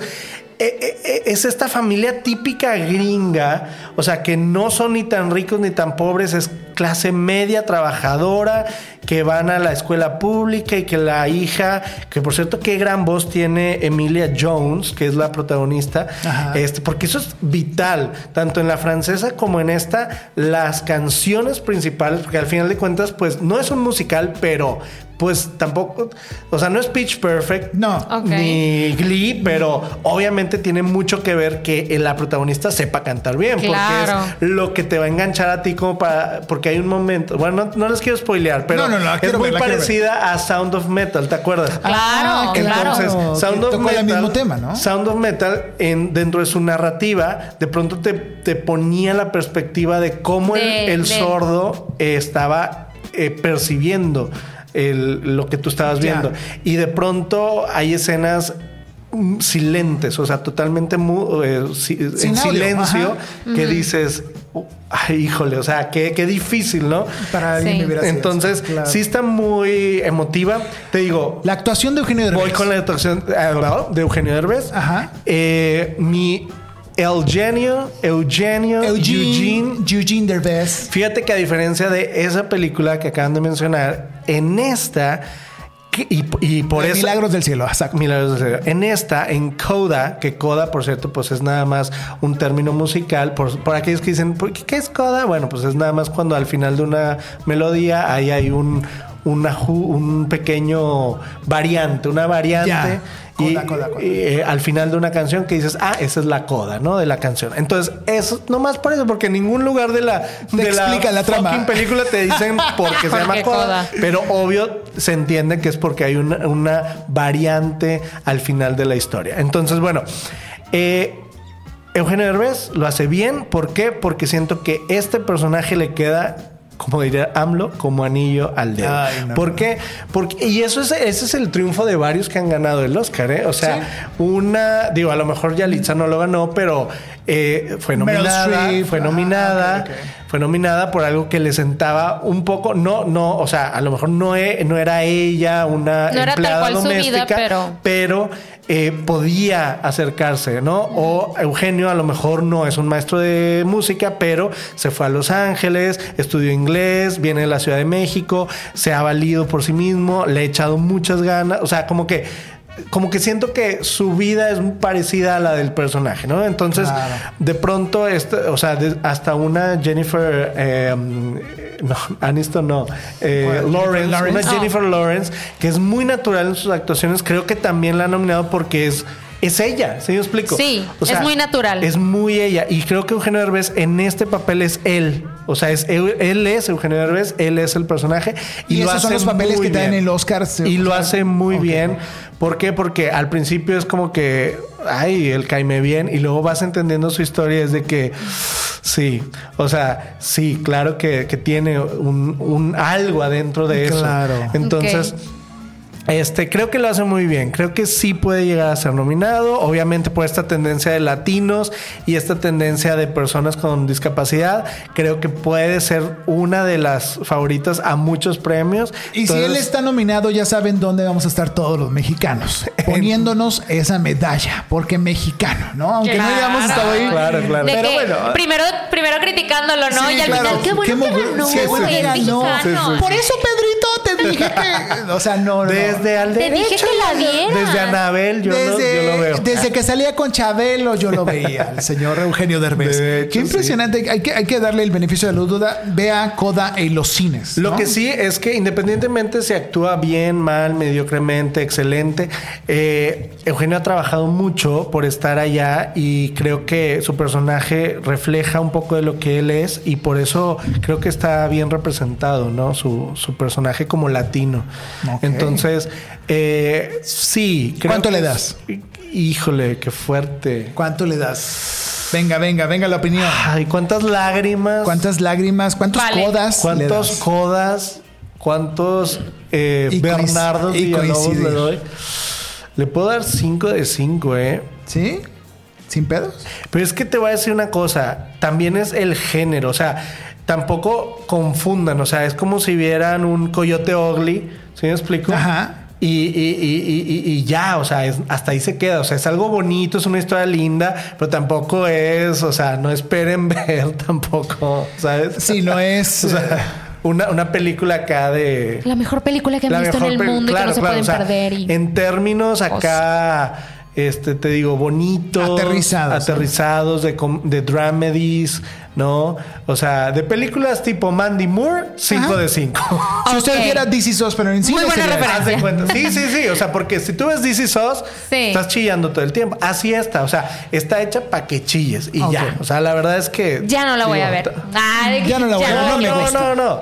Pero se, se reconoce mucho Ah, la, sí. la actuación de los, de los actores sordomudos. Está increíble, está increíble. Eso, Vean. eso aporta un plus, definitivamente. Es un buen plus. Y el plus también es esta gran obra maestra que tenemos que reseñar también de otros latinos que participan en esta película, que esto se llama del director Alejandro Lozano. Matando Cabos 2. Híjole. Que no es Mira, Matando voy, Cabos 2. Voy a bajar a 4 de 5 la anterior porque esta sí la voy a destrozar. No. Entonces luego van a decir. espérate, espérate, No, espérate. no, no, no, Estamos no, hablando no, de no, una no, producción no, que no. llegó 17 años tarde, ¿no? 17 Es que años. tuvieron, Años. tuvieron 17 años para hacerlo bien. 17 años, como la canción que suena en la primera. Matando Cabos 2, que es la leyenda del mascarita, o el mascarita regresa, o el no me acuerdo La cómo se llama. máscara del La máscara del mascarita. O sea, un pésimo título. Fue dirigida por Alejandro Lozano, quien hizo la primera Matando Cabos en 2004 y también hizo el Santos vers- versus la Tetona Mendoza. muchas cosas. Pero es la mezcla perfecta porque él, dirigió, esa Z. produ- ajá, él dirigió esa producción de este cómic de ¿cómo se llama este monero? Se me olvidó el nombre. Bueno, del quien hizo el Santos versus la Trino. la- Trino, exactamente. Ah. Y casualmente es eso. Esta película es una una producción, una obra de arte hecha para enaltecer y burlarnos y reírnos y también recordar eh, la lucha libre mexicana. Es, Sí. es un homenaje. Pero estás de acuerdo Sí. que nada tiene que ver con ¿Cómo? matando cabos. O sí sea, tiene Ah, mucho que ver. Sí tiene mucho que ver, pero no, tiene nada que no, ver. No, no, no, no. A ver, Es Es que de los realmente dos. solamente los personajes se utilizaron los mismos Y personajes para una siquiera- trama totalmente diferente. totalmente diferente y Totalmente. ni siquiera concuerda con el universo de matando cabos. No, no, no, no, no, no, no, no, no, no, No concuerda. Claro que sí concuerda, No. es perfecto. El Solamente no aparecen. No, no, no. Ajá. El Mascarita en la, en la original, Matando Cabos, que por cierto es una película de culto escrita por Tony Dalton y Christoph. Sí. Este es. Mascarita era un cadenero. No era el hijo de un boxeador, de un luchador. Era un luchador No. que se no, no habíamos O sea, él no conocido el pasado. Nunca jamás, o sea, se dijo Fíjate que él que tenía yo- una- un legado histórico. Ah, porque no lo habían Ah, explorado. no, no, o no. le sacaron juguito Y para esta. el- o sea, Se lo inventaron a ver, al final. Espérame, no. Yo estuve, estuve muy ansioso de ver esta, Sí. esta secuela que no debería llamarse secuela. La verdad se la bañaron. Yo lo que hubiera hecho es, a ver, si ya no tengo, porque no quisieron ni Tony Dalton ni Christoph Rasinski salir en esta película, pues bueno, tengo a dos grandes actores, Joaquín Cosío y Silverio Palacios, que lo hacen muy bien en sus personajes, pero se ven también ya cansados, forzados, Sí. ya no es lo mismo 20 años No, atrás, no, ya. ya no no. se mueven igual, Claro ya no. es lo mismo, o sea, simplemente ellos pues lo dan todo, pero también es una película que tiene que tener stunts y que tiene que tener muchas cosas y yo creo que no debió haberse llamado Matando Cabos 2 en primer lugar, Ajá. porque no es fiel a la historia o al universo de Matando Cabos. Al universo sí, a la historia no. A los personajes, algunos que sobreviven porque unos ya murieron, como Pedro Armendáriz Jr. o Jacques ajá. Voltaire, o eh, eh, Tony Dalton y Christoph no quisieron. no, pero no- bueno, pero- No se menciona nada al respecto tampoco de esos personajes. Claro.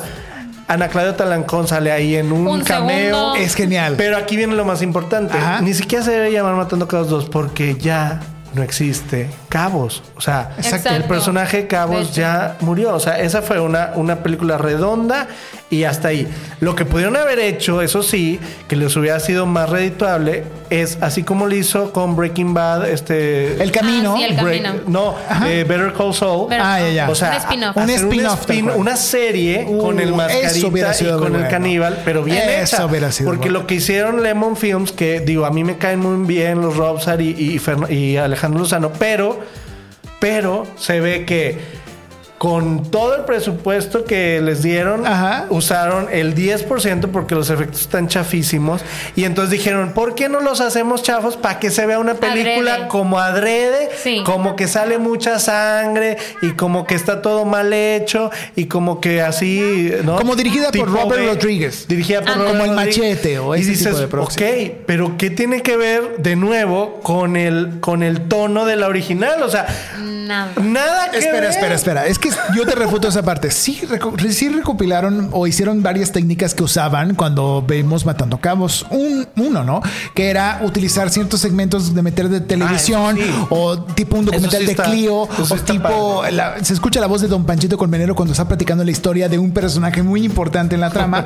está muy cagada y creo que fue hecha sin pretensiones, pero no, había, no me había puesto a pensar en ese factor. Que a lo mejor dijeron, vamos a hacer la chafa porque es chafa. Yo sí lo pensé. Yo Sí, inmediatamente en la primera escena O sea, A donde ver, empieza toda la el fuego de gente. chafísimo, dije, Todo, a ver, o sea, you can do it better, falso. ¿sabes cómo? O sea, ¿qué Bueno, pero esto? México no tiene esas películas. Claro México, que. ¿cuál película de acción mexicana tiene? Existe. No, Todas una. las de- desde Mario Almada existe el fuego de rea- verdad. No, no, no, ya sé, ya sé. Pero me refiero, ¿cu- ¿qué película mexicana del nuevo cine mexicano actual existe que nos llegue, que nos llene el ojo como esto? Es- Esto es comedia. Lo que estamos. Claro, yo es creo que es sin comedia. pretensión de decir, esta es comedia para Pero es reírme y qué comedia- chafa que, que, Sí. que Badir Derbez se. se- Pero pudieron se- haber hecho una comedia la cabeza. más, más inteligente, más clara. Sí. A ver, el inicio, los primeros minutos están buenos. Eso te lo valgo. ¿Por qué? Porque eh, ¿cómo inicias una secuela o spin-off 17 20 años años después, casi 20 años después?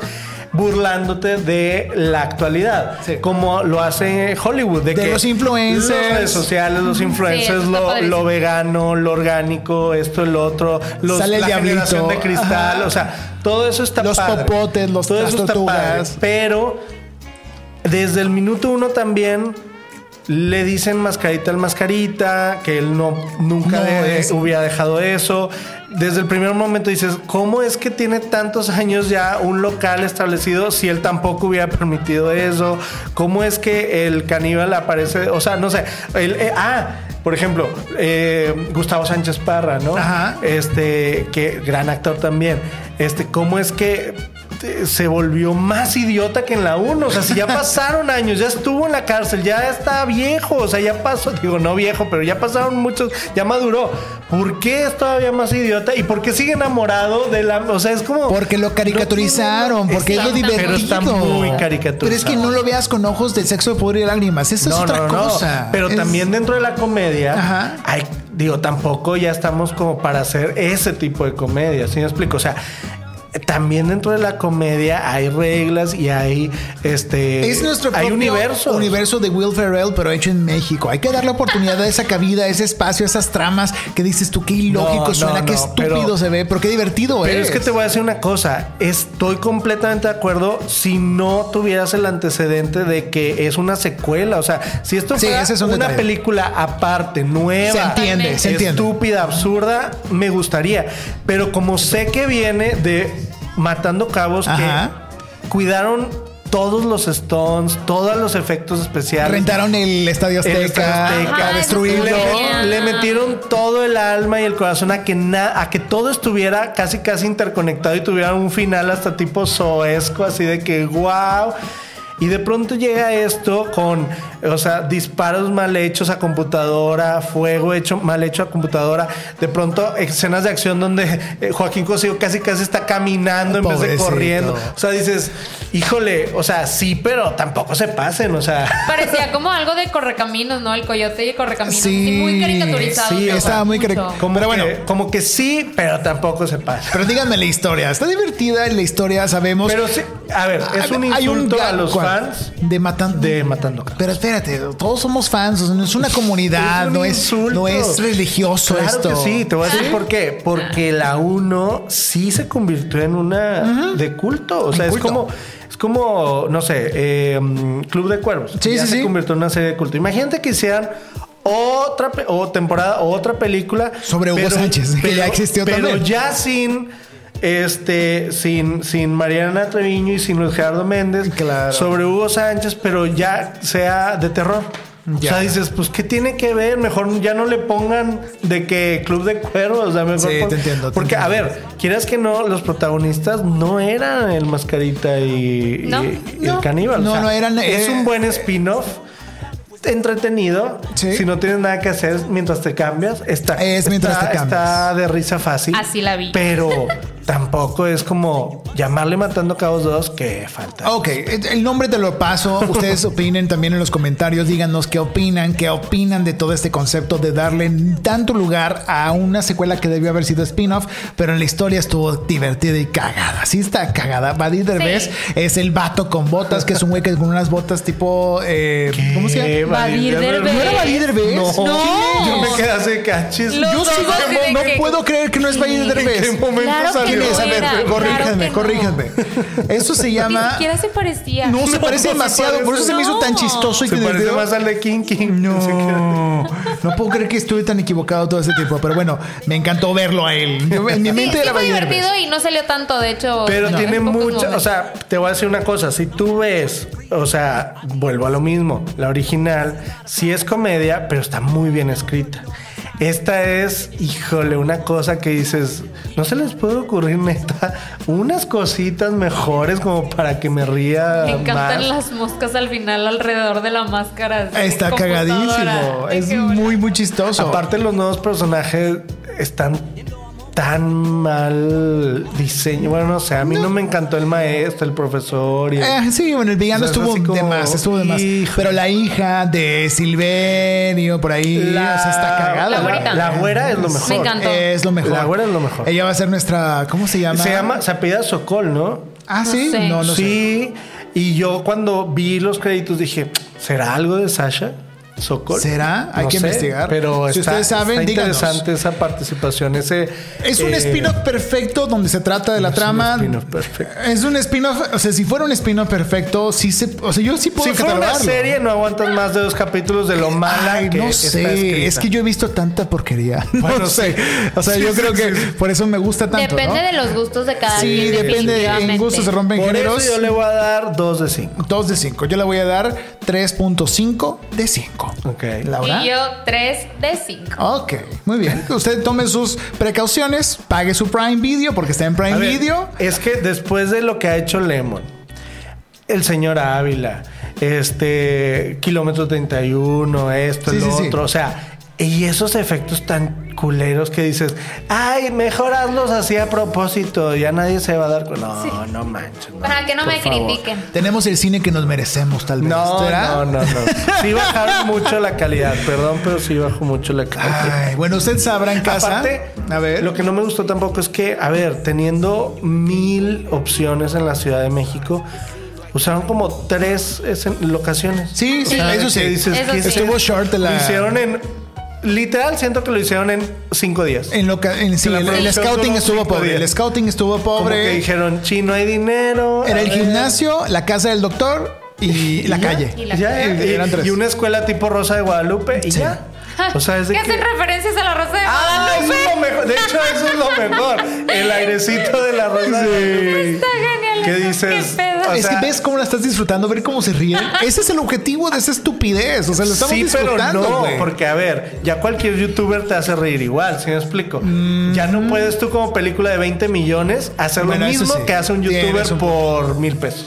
Tienes, tienes un punto, sí. tienes un punto. No lo había Vean, pensado. Matando Ojo Cabos ahí. 2, el spin-off del Mascarita en, en Prime Video para que paguen bien su suscripción. Vamos a un corte, chicos, y en breve regresamos para breves reseñas acerca de Hacks y Britney versus. Regresamos.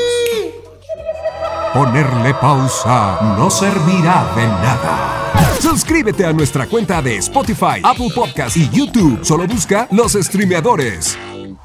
Datos curiosos de tus series favoritas. Por Juan Carlos Mendiola. El juego del calamar. La banda sonora de la serie son canciones infantiles coreanas de los años 70 y 80. Algo tétrico, pero sin dudas efectivo. Matando Cabos 2. 17 años pasaron para que tuviéramos una secuela de esta película. Aunque más que secuela parecería un spin-off, ¿no? Britney vs. Spears. El documental fue liderado por Erin Lee Carr y la periodista Jenny Eliscu, quienes llevan ya varios años documentándose sobre el caso. Todo sea por la verdad. Estas fueron las curiosidades de tus series favoritas. Sígueme en Instagram como Juan C. Mendiola R para descubrir más contenido como este. De nada servirá huir. Ah, regresamos para reseñar más en los streameadores.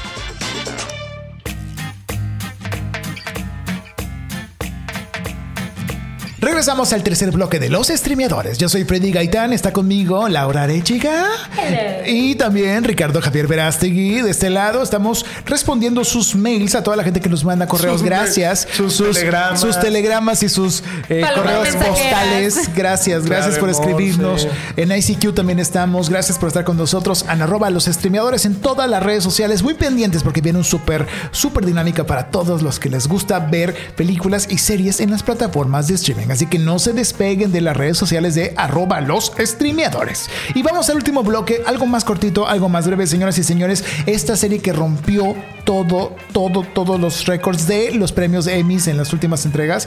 En la última entrega. En la última entrega, más bien. Hacks es una serie que se estrenó el 13 de mayo. Vamos tarde. 13 Mejor de mayo. serie de comedia. Mejor serie de comedia. Mejor actriz de reparto. Wow. Mejor actriz principal en serie de comedia. Mejor actriz invitada. Mejor que actor de reparto. Mejor casting en una serie. Mejor casino en una producción de televisión. Es Oye, impresionante. se llevó todos los Emmys y aparte varios premios más. Y estamos hablando de Hacks. Hacks. Hacks, que no tiene nada que ver con hackers ni con ¿Ah, no? nada. No, básicamente hacks que ustedes saben que es en español, son como consejos, como tips, como alguna especie de, de traducción de ese estilo. Mm. Ah, claro, claro, Son consejos, ¿no? Como aconsejamientos, tips. eh, ¿Cómo le puedes, a ver, ayúdame? ¿Cómo le puede traducir hacks? Son como. Ah, ¿Cómo ¿quedan cinco qué? minutos? Ah, ideas, de Ideas cinco, en ideas, cinco minutos. Cinco minutos. ideas de gracias, Joe. Ideas de cinco minutos. Sí, sí, tal cual es eso. Sí, O sea, son como cosas, como mm, rutas fáciles. Sí, Ajá, exacto. sí. Cosas para resolverte la vida rápidas, ¿no? Ok, como atajos, atajos, atajos, Atajos. es la palabra. Gracias, Yo gracias. lo había pensado en mi cabeza como shortcuts, pero no Sí. lo quise decir porque dije, no sé si estoy en Me el voy a ver bien mal. Ah, dijiste. sí. Pero bueno, Hacks es esta serie que trata sobre. Son dos personajes principales, o bueno, no sé cómo los podemos definir, pero son dos personajes que chocan y, vi- y vemos la historia detrás de ellos. Una es Deborah Vance, que es esta estandopera diva legendaria de la comedia de stand-up en Las Vegas. Esas que tienen chingos de shows todos los viernes, todos los sábados. Algo como el que eh, acá en México, ¿qué sería? El que tiene el pelo largo. eh, me Carlos. Vallarta. Ande tipo Carlos Vallarta o el otro que, que tiene bigotito y que parece Taupa de País, se me olvidó el nombre. Memo Ríos, bueno, tipo Memo Ríos. Pero imagínate eso en Las Vegas, güey. Deborah Vance es esta súper estandopera legendaria y de la nada le dicen, ¿sabes qué, Deborah? Pues te vas a quedar sin shows porque viene Pentatonix, el grupo este cor- coral. El de- grupo Pentatonix. El grupo Pentatonix. Entonces le dicen, pues ni madres, O güey. sea, ella tiene como una residencia en Sí, Las Vegas. tiene una iguala. Ahí Sí, sí. tiene su Es show. en un casino, ¿no? Ajá, en un casino. Y le dicen, ¿sabes qué? Ya te vamos a, dar gas. a chispar. Porque viene un... un grupo coral grupo. que se hizo famoso en TikTok, ¿no? Entonces Ay, no, ella pues parece. dice, ¿qué pedo, güey? O sea, ella tiene 60, 70 años y sa- saca de Y onda. es lo único que sabe hacer. Es ¿no? lo único que sabe hacer y tiene regalías y tiene shows y ha estado, eh, ha conducido programas como los de Jay Leno y Conan O'Brien y todos esos en esta historia, ¿no? Es una súper stand-upera que empezó en los orígenes del stand-up eh, en Estados Unidos. y Deborah, ahora, Deborah Vance. Deborah Vance, interpretada el- por Jean Smart. el personaje. ¿Y qué pasa? Pues ella se tiene que reinventar. Entonces ella resulta que tiene un agente, un agente que también, ah, ese mismo agente trabaja para una escritora de stand-up muy joven, de 25 años, que está en la quiebra, que le va súper fatal y es muy su amiga, ¿no? Entonces esta gente le dice, oye, también trabajo yo con esta súper comediante de Las Vegas que factura tanto al año.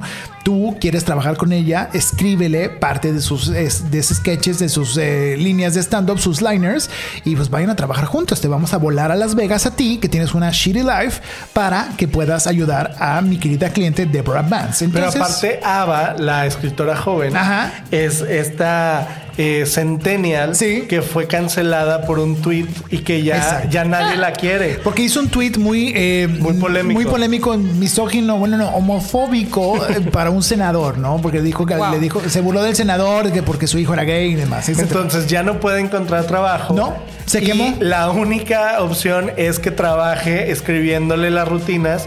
a Deborah. Una centennial a una senior Sí. boomer de 60 años. Exactamente. Entonces, que fuma mucho y que tiene una pasión desconcertante por el refresco de cola de maquinita. sí, sí, sí. Y entonces las dos son diametralmente Sí. opuestas, Opuestas. pero tienen que trabajar juntas. Es algo Y maravilloso. ahí es donde inicia la comedia. Exactamente, y casualmente todo esto transcurre en Las Vegas. Vemos escenarios de Las Vegas, casinos de Las Vegas, la vida horrible de Las Vegas porque todo Sí, sí, huele a cigarro. porque es- y aparte es una ciudad falsa, Sí. llena de focos. Sí, y de- sí, sí, y de- no hay nada. Y de cigarro y de olor Es como el set del juego del calamar, que todo es falso, güey, es que todo es El pantallas, güey. Es lo mismo. increíble porque es como en Las Vegas obviamente se retira este pues estas estrellas que fueron, pero que ya fueron, ¿no? ¿No? Exactamente. Que, que, que, que de pronto Britney Spears estuvo ahí un tiempo también, Uy, dando que shows. Vamos a, que vamos a hablar de eso, ¿no? Britney versus Spears. Entonces está muy cagada la historia. Ya sé por qué me aventé, nos aventamos yo y él y mi esposa ayer, el ayer domingo anterior a esto que estábamos grabando, nos aventamos los eh, 10 capítulos que es la primera temporada y está buenísimo. Son capítulos de 26 minutos, Ah, casi 5 Media minutos. hora. Sí, casi media hora. Está muy buena, es divertida. ¿Dónde es la podemos ver? En HBO Max, por supuesto. Por supuesto, Vaya por su suscripción. Que Angie Pais nos dijo, Angie Pais estuvo en el exclusivo de la semana pasada, chéquenlo, y nos dijo que gracias a nosotros vio la oferta de De HBO Max. 75 pesitos. Ajá, que ya no está, pero No. esténse al pendiente porque todas las ofertas aquí las anunciaremos. Así que vayan a ver esta gran serie. Yo sí recomiendo, sí se merece el Emmy, sí está muy cagada, ¿Cinco es de muy cinco? chistosa. 5 de 5. Wow. Sí está muy divertida. Es muy, obviamente es humor negro, güey. Es humor negro, se burlan también de la, de la religión, se burlan de los Como homosexuales, de todo, ¿no? En todos lados, pero es muy, muy divertida. Y eso es hacks. Ahora, vayamos al mundo de Netflix, porque... Sigamos en Las Vegas. Pero Sigamos en Las Vegas. En la realidad. En la vida real. ¿Qué pasó con Britney Spears? Oye. ¿Qué Ay, bebita. onda? Pues ya Ya está, es libre ya, por fin. ya es Britney Spears. Fíjate que el mismo tiempo que tardaron en escribir Matando Cabos, Britney estuvo presa. Estuvo presa públicamente porque Sí. su papá ahora sí que controlaba su vida. Sí. Eh, y hasta su vida sexual, no solo su vida pública Todo. y privada, hasta su vida sexual. Hasta sus embriones. No, sí, o Todo. sea, Sí. no podía embarazarse, no podían ir a la esquina. La tenían como en la película de, de Descuida, yo te cuido. Ah, claro. Ay, sí, Literalmente. te acuerdas que con. sí, Ah, claro, claro. buenísima, buenísima. Aplica- le aplicaron la misma a la pobre. Qué Exacto. triste. Sí, y sí, sí, todos sabíamos que pasaba eso con Britney. Ya había, ya había hasta Bueno, firmamos un en menor change.org. medida, ¿eh? Sí. Porque esto realmente pues tiene que 14 años, que empezó a- en 2008 más o menos, pero Sí. realmente el boom, No boom, más, boom. ¿cómo, cómo? Ah, eh, de que está Britney- encarcelada. Britney, ajá. De que está encarcelada en vida, ¿no? Sí, Eh, Claro, sí. claro. Ok. Pero realmente el boom del Free Britney Ajá. Empezó hace empezó hace, poco. pocos años. O sea, Como cuando cuatro. la gente empezó a darse cuenta que sí estaba muy rara. O sea, que algo estaba pasando y que no estaba loca como todos los medios y su papá decían, sino que estaba simplemente, como, como diría Gloria Trevi, no estoy loca, solo estoy desesperada. Literal. Estaba desesperada. Literalmente. Qué feo. De verdad, yo cuando vi el, el- Obviamente ya conocía toda la historia y todo lo que vas eh, leyendo en internet, redes sociales y demás. Pero cuando vi el documental quedé impactada de cómo nos hicieron creer tantas cosas sobre su vida y cómo nos hicieron creer que ella estaba loca, su vida personal con su pareja, sus hijos. y que avanzamos por la vida por años creyendo eso y, y luego te das cuenta, digo, ya del lado humano y dices, pobrecita, o sea, vivió cosas horrendas, qué padre que, digo, sigue viva para disfrutar ahora de su libertad, pero cuántas historias no conocemos de artistas que hasta ahí llegaron y ya, pues, no, no, vi- no vieron la luz, ¿no? Exacto, el poder de los medios, lo que te hace cosa tan creer. más fea. Porque aparte hace, a ver, remontémonos hace 14 años. No había eh, Instagram. No había tantas redes sociales y había tanta inmediatez Estaba como ahora. Es iniciando. casi como un día de esta semana, ¿no? Es que Sí, sí, sí. es Estaba tal como un día de esta iniciando semana. Ah, literal. O sea, Sí. solo había YouTube. De hecho, Está iniciando Facebook, Twitter, todo esto. Y realmente el poder de los medios tradicionales era muy fuerte. O sea, tú le creías lo que te A dijera. todo lo que te dijera el lo que te periódico, dijera la tele, lo que te dijera la revista. Y lo, el, el- ahí yo creo que un personaje principal de no solo de esta historia, sino de muchas historias de Hollywood son el poder que tienen los paparazzos o paparazzis. Que yo no sabía eso. Yo no sabía que ella anduvo con un paparazzo. Yo Es- tampoco. Wow. que es Adnat Galib. Me llamó muchísimo la Me encantó, me encantó esa historia, esa parte de la historia. Yo no sabía Sí. que, que, la- que como él la había eh, acogido, Cortejado. eh, siendo tan ah, caballeroso. sí, en una eh, cuando le puso la gasolina. La ¿no? gasolina. Güey, no te es que me llamó muchísimo la atención. También es algo que yo no sabía, que había tenido tantas parejas en esa época, pero todos eran como personas muy normales. Sí, Eh, claro. Eso me llamó mucho la atención. Britney siempre fue como muy. Nun- O sea, fuera de este. Justin Timberlake, Sí. de muy chavita que anduvo, o sea, siempre anduvo con gente muy normal, con su bailarín, con el, el paparazzi, con, el manager, o sea, con la gente que la rodeaba. el- el- bueno, no, no anduvo, pero se hizo muy amigo del, Ah, del sí. director del documental. Sí. O sea, como que ella buscaba eh, gente real para empatizar, ¿no? ¿O más cómo? bien Ayuda, apoyo. que la ayudara a alejarse de su papá, que la protegiera, ¿no? Este buscaba siempre como Refugio, un ¿no? refugio.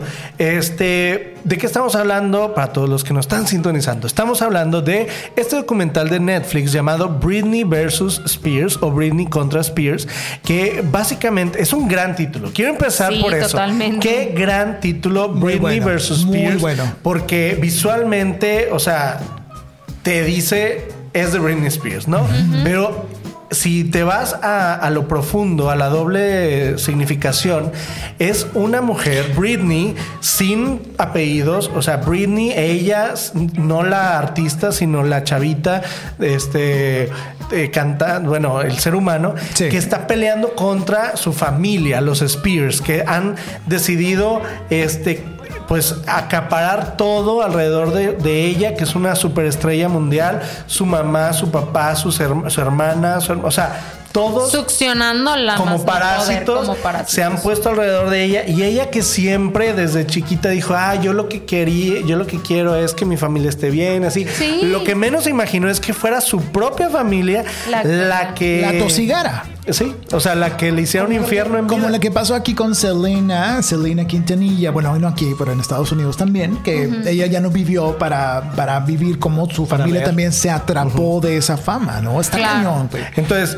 rápidamente de qué se trata. Es un documental que, bueno, eh, no es tan fan service porque los fans fans de Britney me han dicho que hay mejores documentales de Britney. De hecho uno que salió en Hulu que comentamos hace un año. Sí. este este eh, fue la excusa perfecta de dos directoras que eran fans de Britney este para eh, ellas tenían otro concepto. Ellas iban a hacer un documental de Britney. De pronto empieza en 2019 todo esto del movimiento. Ella empezó a salir extraña en, en Instagram. Todos empezaron a hablar de que Free ¿Qué? Britney Free Britney y dijeron a ver Parpadea dos vamos, veces. vamos a detener este documental porque está saliendo información cada vez más de que ella está siendo controlada desde hace muchos años por su papá. Ellos obviamente ya tenían mucha información, muchos documentos, pero a alguien les hace llegar todavía más documentos de la corte. Porque pues Britney, a ver, para empezar, desde el 2007 empezó todo este infierno. Pero Britney no creas que esto eh, eh, eh, quiso salirse hace un año, no. Desde un año después, 2008, 2009, ella empezó Intentó. a, exacto, intentó salirse de este arreglo Con o... papeleo, abogados, gente que la apoyaba y luego al final para que su papá siguiera. Tenía tanta gente Tenía tanto involucrada. poder el tanto papá y tanto dinero, dinero de Britney, por cierto, Sí, qué horrible. que compraba abogados, médicos, que Ay, decían que estaba médico. demente, este, jueces, o sea, fíjate, Sí, con dinero baila el perro. Y lo más grave de todo es que, así como dice de, de la película esta de Netflix, de I May Destroy, I May Destroy You. No, no, no es. I May Destroy You. Esa es la de HBO. Es la de este, No, Descuida, yo Ah, te cuido. descuida, yo te cuido. Ajá. Descuida, yo te cuido. Este, efectivamente hay una laguna en los Estados Unidos, una laguna legal en la que tú como Puedes Estado ceder, ¿no? Ajá. O como padre puedes eh, apoderarte de la vida personal, no solo económica, personal de una de un ser humano. Eh, eh, eh, con la excusa de que no puede valerse por sí misma. Pero qué estupidez, porque estamos hablando de Britney Spears, un, un, eh, celebrity, el más grande del pop, que eh, mientras ellos decían que estaba demente e incapaz de poder este, Tomar tomar decisiones. decisiones, la- las le estaban obligando a trabajar en una gira mundial o dos o tres, quién sabe Sí, cuántas hizo una residencia en Las Vegas, o sea, me daba mucha risa y coraje a la vez de Claro. que ellos ¿Cómo puedes decir eso y decir que no puede tomar decisiones tan simples como hacer el súper y si la tienes trabajando al de mil? cabeza y, y de haciendo- cabeza en Las Vegas claro. haciendo Víbora. mil malabares. Y aparte decían que ella misma eh, eh, eh, organizaba sus shows. O Sí. sea, ella... o Ella sea, ponía las coreografías. Exacto, ella ponía las coreografías. montaba todo, o sea, siempre fue Entonces, ¿cómo una vas a decir que mujer estaba loca? Siempre fue una, siempre ha sido guapa, bella y todos pensábamos que empoderada. Pero Sí. realmente No tenía poder vivía, alguno. vivía en una jaula de, de- de oro. O sea, Sí. eh, nadie o muy pocos, ahora sí que los, los que hizo sus novios, solo ellos sabían el que el paparazzi, el manager, el asistente, todos ellos, Todo. solo ellos sabían lo que realmente sufría y eh, obviamente el papá, aunque no estaba, porque los mismos testimonios dicen que el papá no estaba mucho, fíjate qué inteligente, él no estaba mucho cerca. Este, pero Tenía mantenía mucha una presión gente. psicológica, este, y mucha gente alrededor Mucha de gente ella. alrededor de ella para controlarla. Entonces él no estaba cerca, pero sabía en quién confiar y a quién dejar. Y más aparte la, la- de la manipulación psicológica que tenía sobre ella. Está cañón. Esto lo puede ver cualquier fan de Britney Spears o cualquier persona que no sepa de Britney Spears lo recomiendan. Es importante que lo persona- vea. Cualquier persona lo es podría ver. importante Puede que lo vea. Porque mira, eh, no, no es importante, no es vital, pero sí está, es, es, es- está de moda, Ajá. es actual. o, sea, si quieres hablar en tu carne asada de algo de esto, tienes que verlo. justamente, justamente es el, el documental termina eh, días antes de que Sí. le, le den ahora sí la libertad, ahora sí absoluta a Britney, eh, porque justo se estrena el documental y a los pocos días creo que el juez ya decide que, que sí, efectivamente ella tiene todo el derecho de, de- de ver por su... Hasta ya se comprometió. se comprometió. Ay, es Entonces. Sí, es algo, es un documental actual. A lo mejor en un futuro lo van a complementar, no lo sé. Pero sí lo, lo que sí es que, por ejemplo, no hablan mucho. No se adentran mucho en, en quién es Britney Spears, porque dan Sí. por sentado que sabes Que quién ya es lo Britney sabes, Spears. claro. Ya. Entonces, obviamente hay gente que no conoce mucho de su vida, pero de la manera en la que está estructurado el documental, eh, es muy inteligente en el aspecto de que te ponen un poquito de, a ver, eh, de niña, pero un minuto, ¿eh? O sea, de niña, le gustaba esto, lo otro, de pronto, eh, My Loneliness is Killing Me, o sea, gran po- estrella mundial, ¡pum! Encerrada. O sea, ya te pasan directo a Directo. su Al problema. de 2008 a 2019, 2021, sí, o sea, cubre ese. A mí me encanta saber el backstory de este documental, de las personas que realizan el documental que al principio nos narran que ellas eran fans también, Sí. porque eran dos Sí. mujeres, una cineasta de documentales y otra que es como researcher y, y, eh, y periodista, y platican ellos de que yo tenía mi disco, yo tenía todo, yo, yo iba, era de las que lloraban porque no conseguía el boleto en el concierto, y ese backstory está interesante al principio, cómo te lo plantean, para que te quedes viendo el documental. ¿no? Que es gente que No, sabe y, y que ha consumido Britney Spears todo este tiempo. Hay muchas maneras de, de construir un documental. Eso ya queda a cargo del director o la directora del documental. Ellas lo que deciden hacer es, pues realmente, sí entrevistar gente, poner, eh, eh, narrar en voz en off historia o pasajes de la vida de Britney del 2008 a la fecha.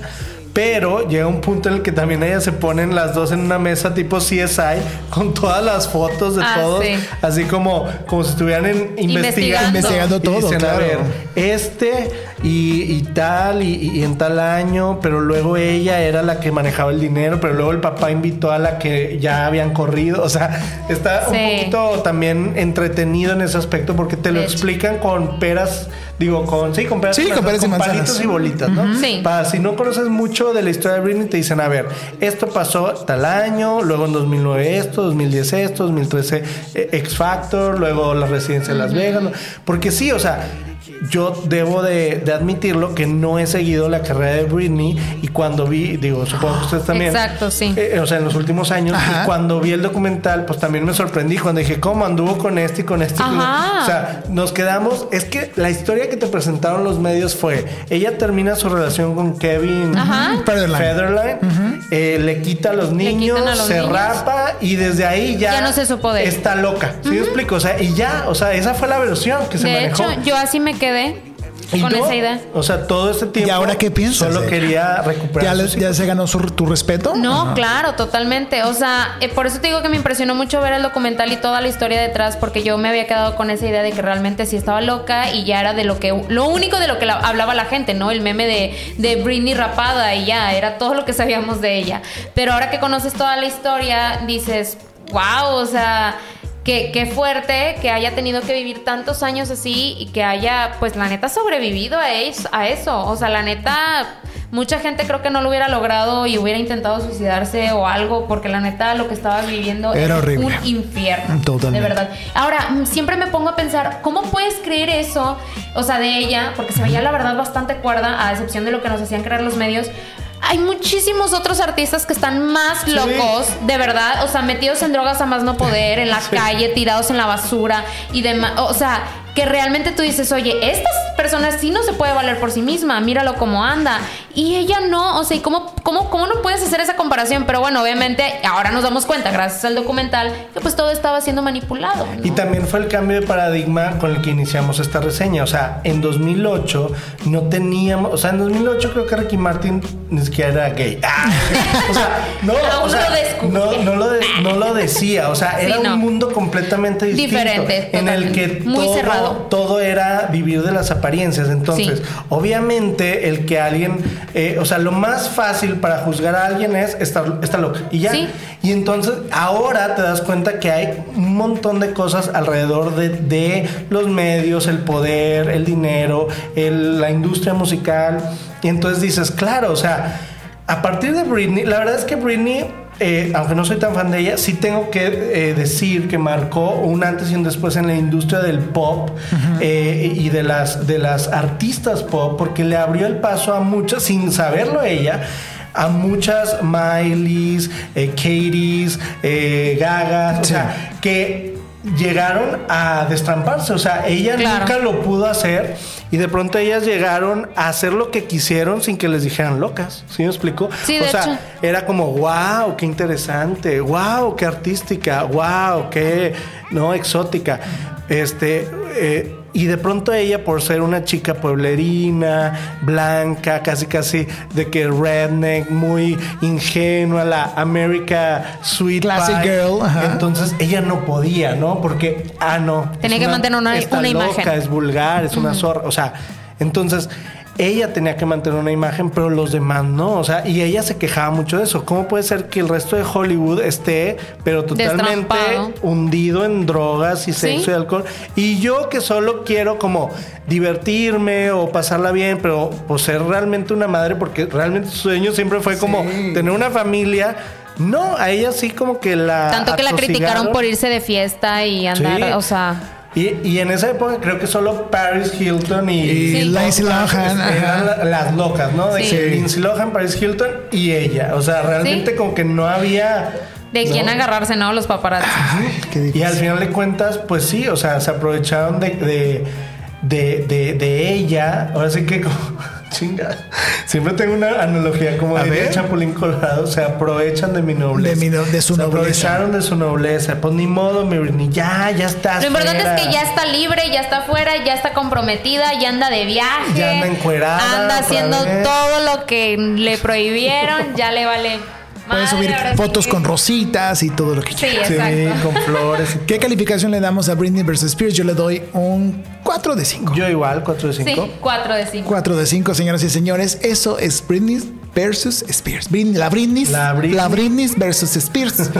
y bueno, chicos, con esto nos despedimos. Ya terminamos este episodio que duró más de lo habitual. Gracias a todo nuestro equipo de producción, a Joe Mercado, Juan Carlos Mendiola, Ana Castillo, Grace, eh, Grace Pero está bien lo Torres. que dura un capítulo de Jordi de la cotorriza. Exactamente, o una secuela de Matando Cabos 2. Pero bueno, No, por cierto, la secuela de Matado Cabos dura 2 horas 10. O sea, Sí, pudo haber durado de mala, larga. No la vean. es, es delicioso de ver, es delicioso de ver. Te Gracias. deja su consideración. Gracias, Laura Areshiga. Dinos tus redes sociales para seguirte. Claro que sí, en Instagram como laura.arevi, en TikTok, Facebook y YouTube como Cinema Girls. Y también a Ricky Verástegui. Arroba RVerástegui en todas las redes sociales. Eso, arroba Freddy Gaitán, arroba los streameadores. Sigan al pendiente, vienen grandes dinámicas. No se despeguen de todo lo que vamos a hacer en los streameadores. Gracias a todos los chicos que forman parte de la producción. Nos escuchamos en un próximo episodio de Los Streameadores. Hasta la próxima.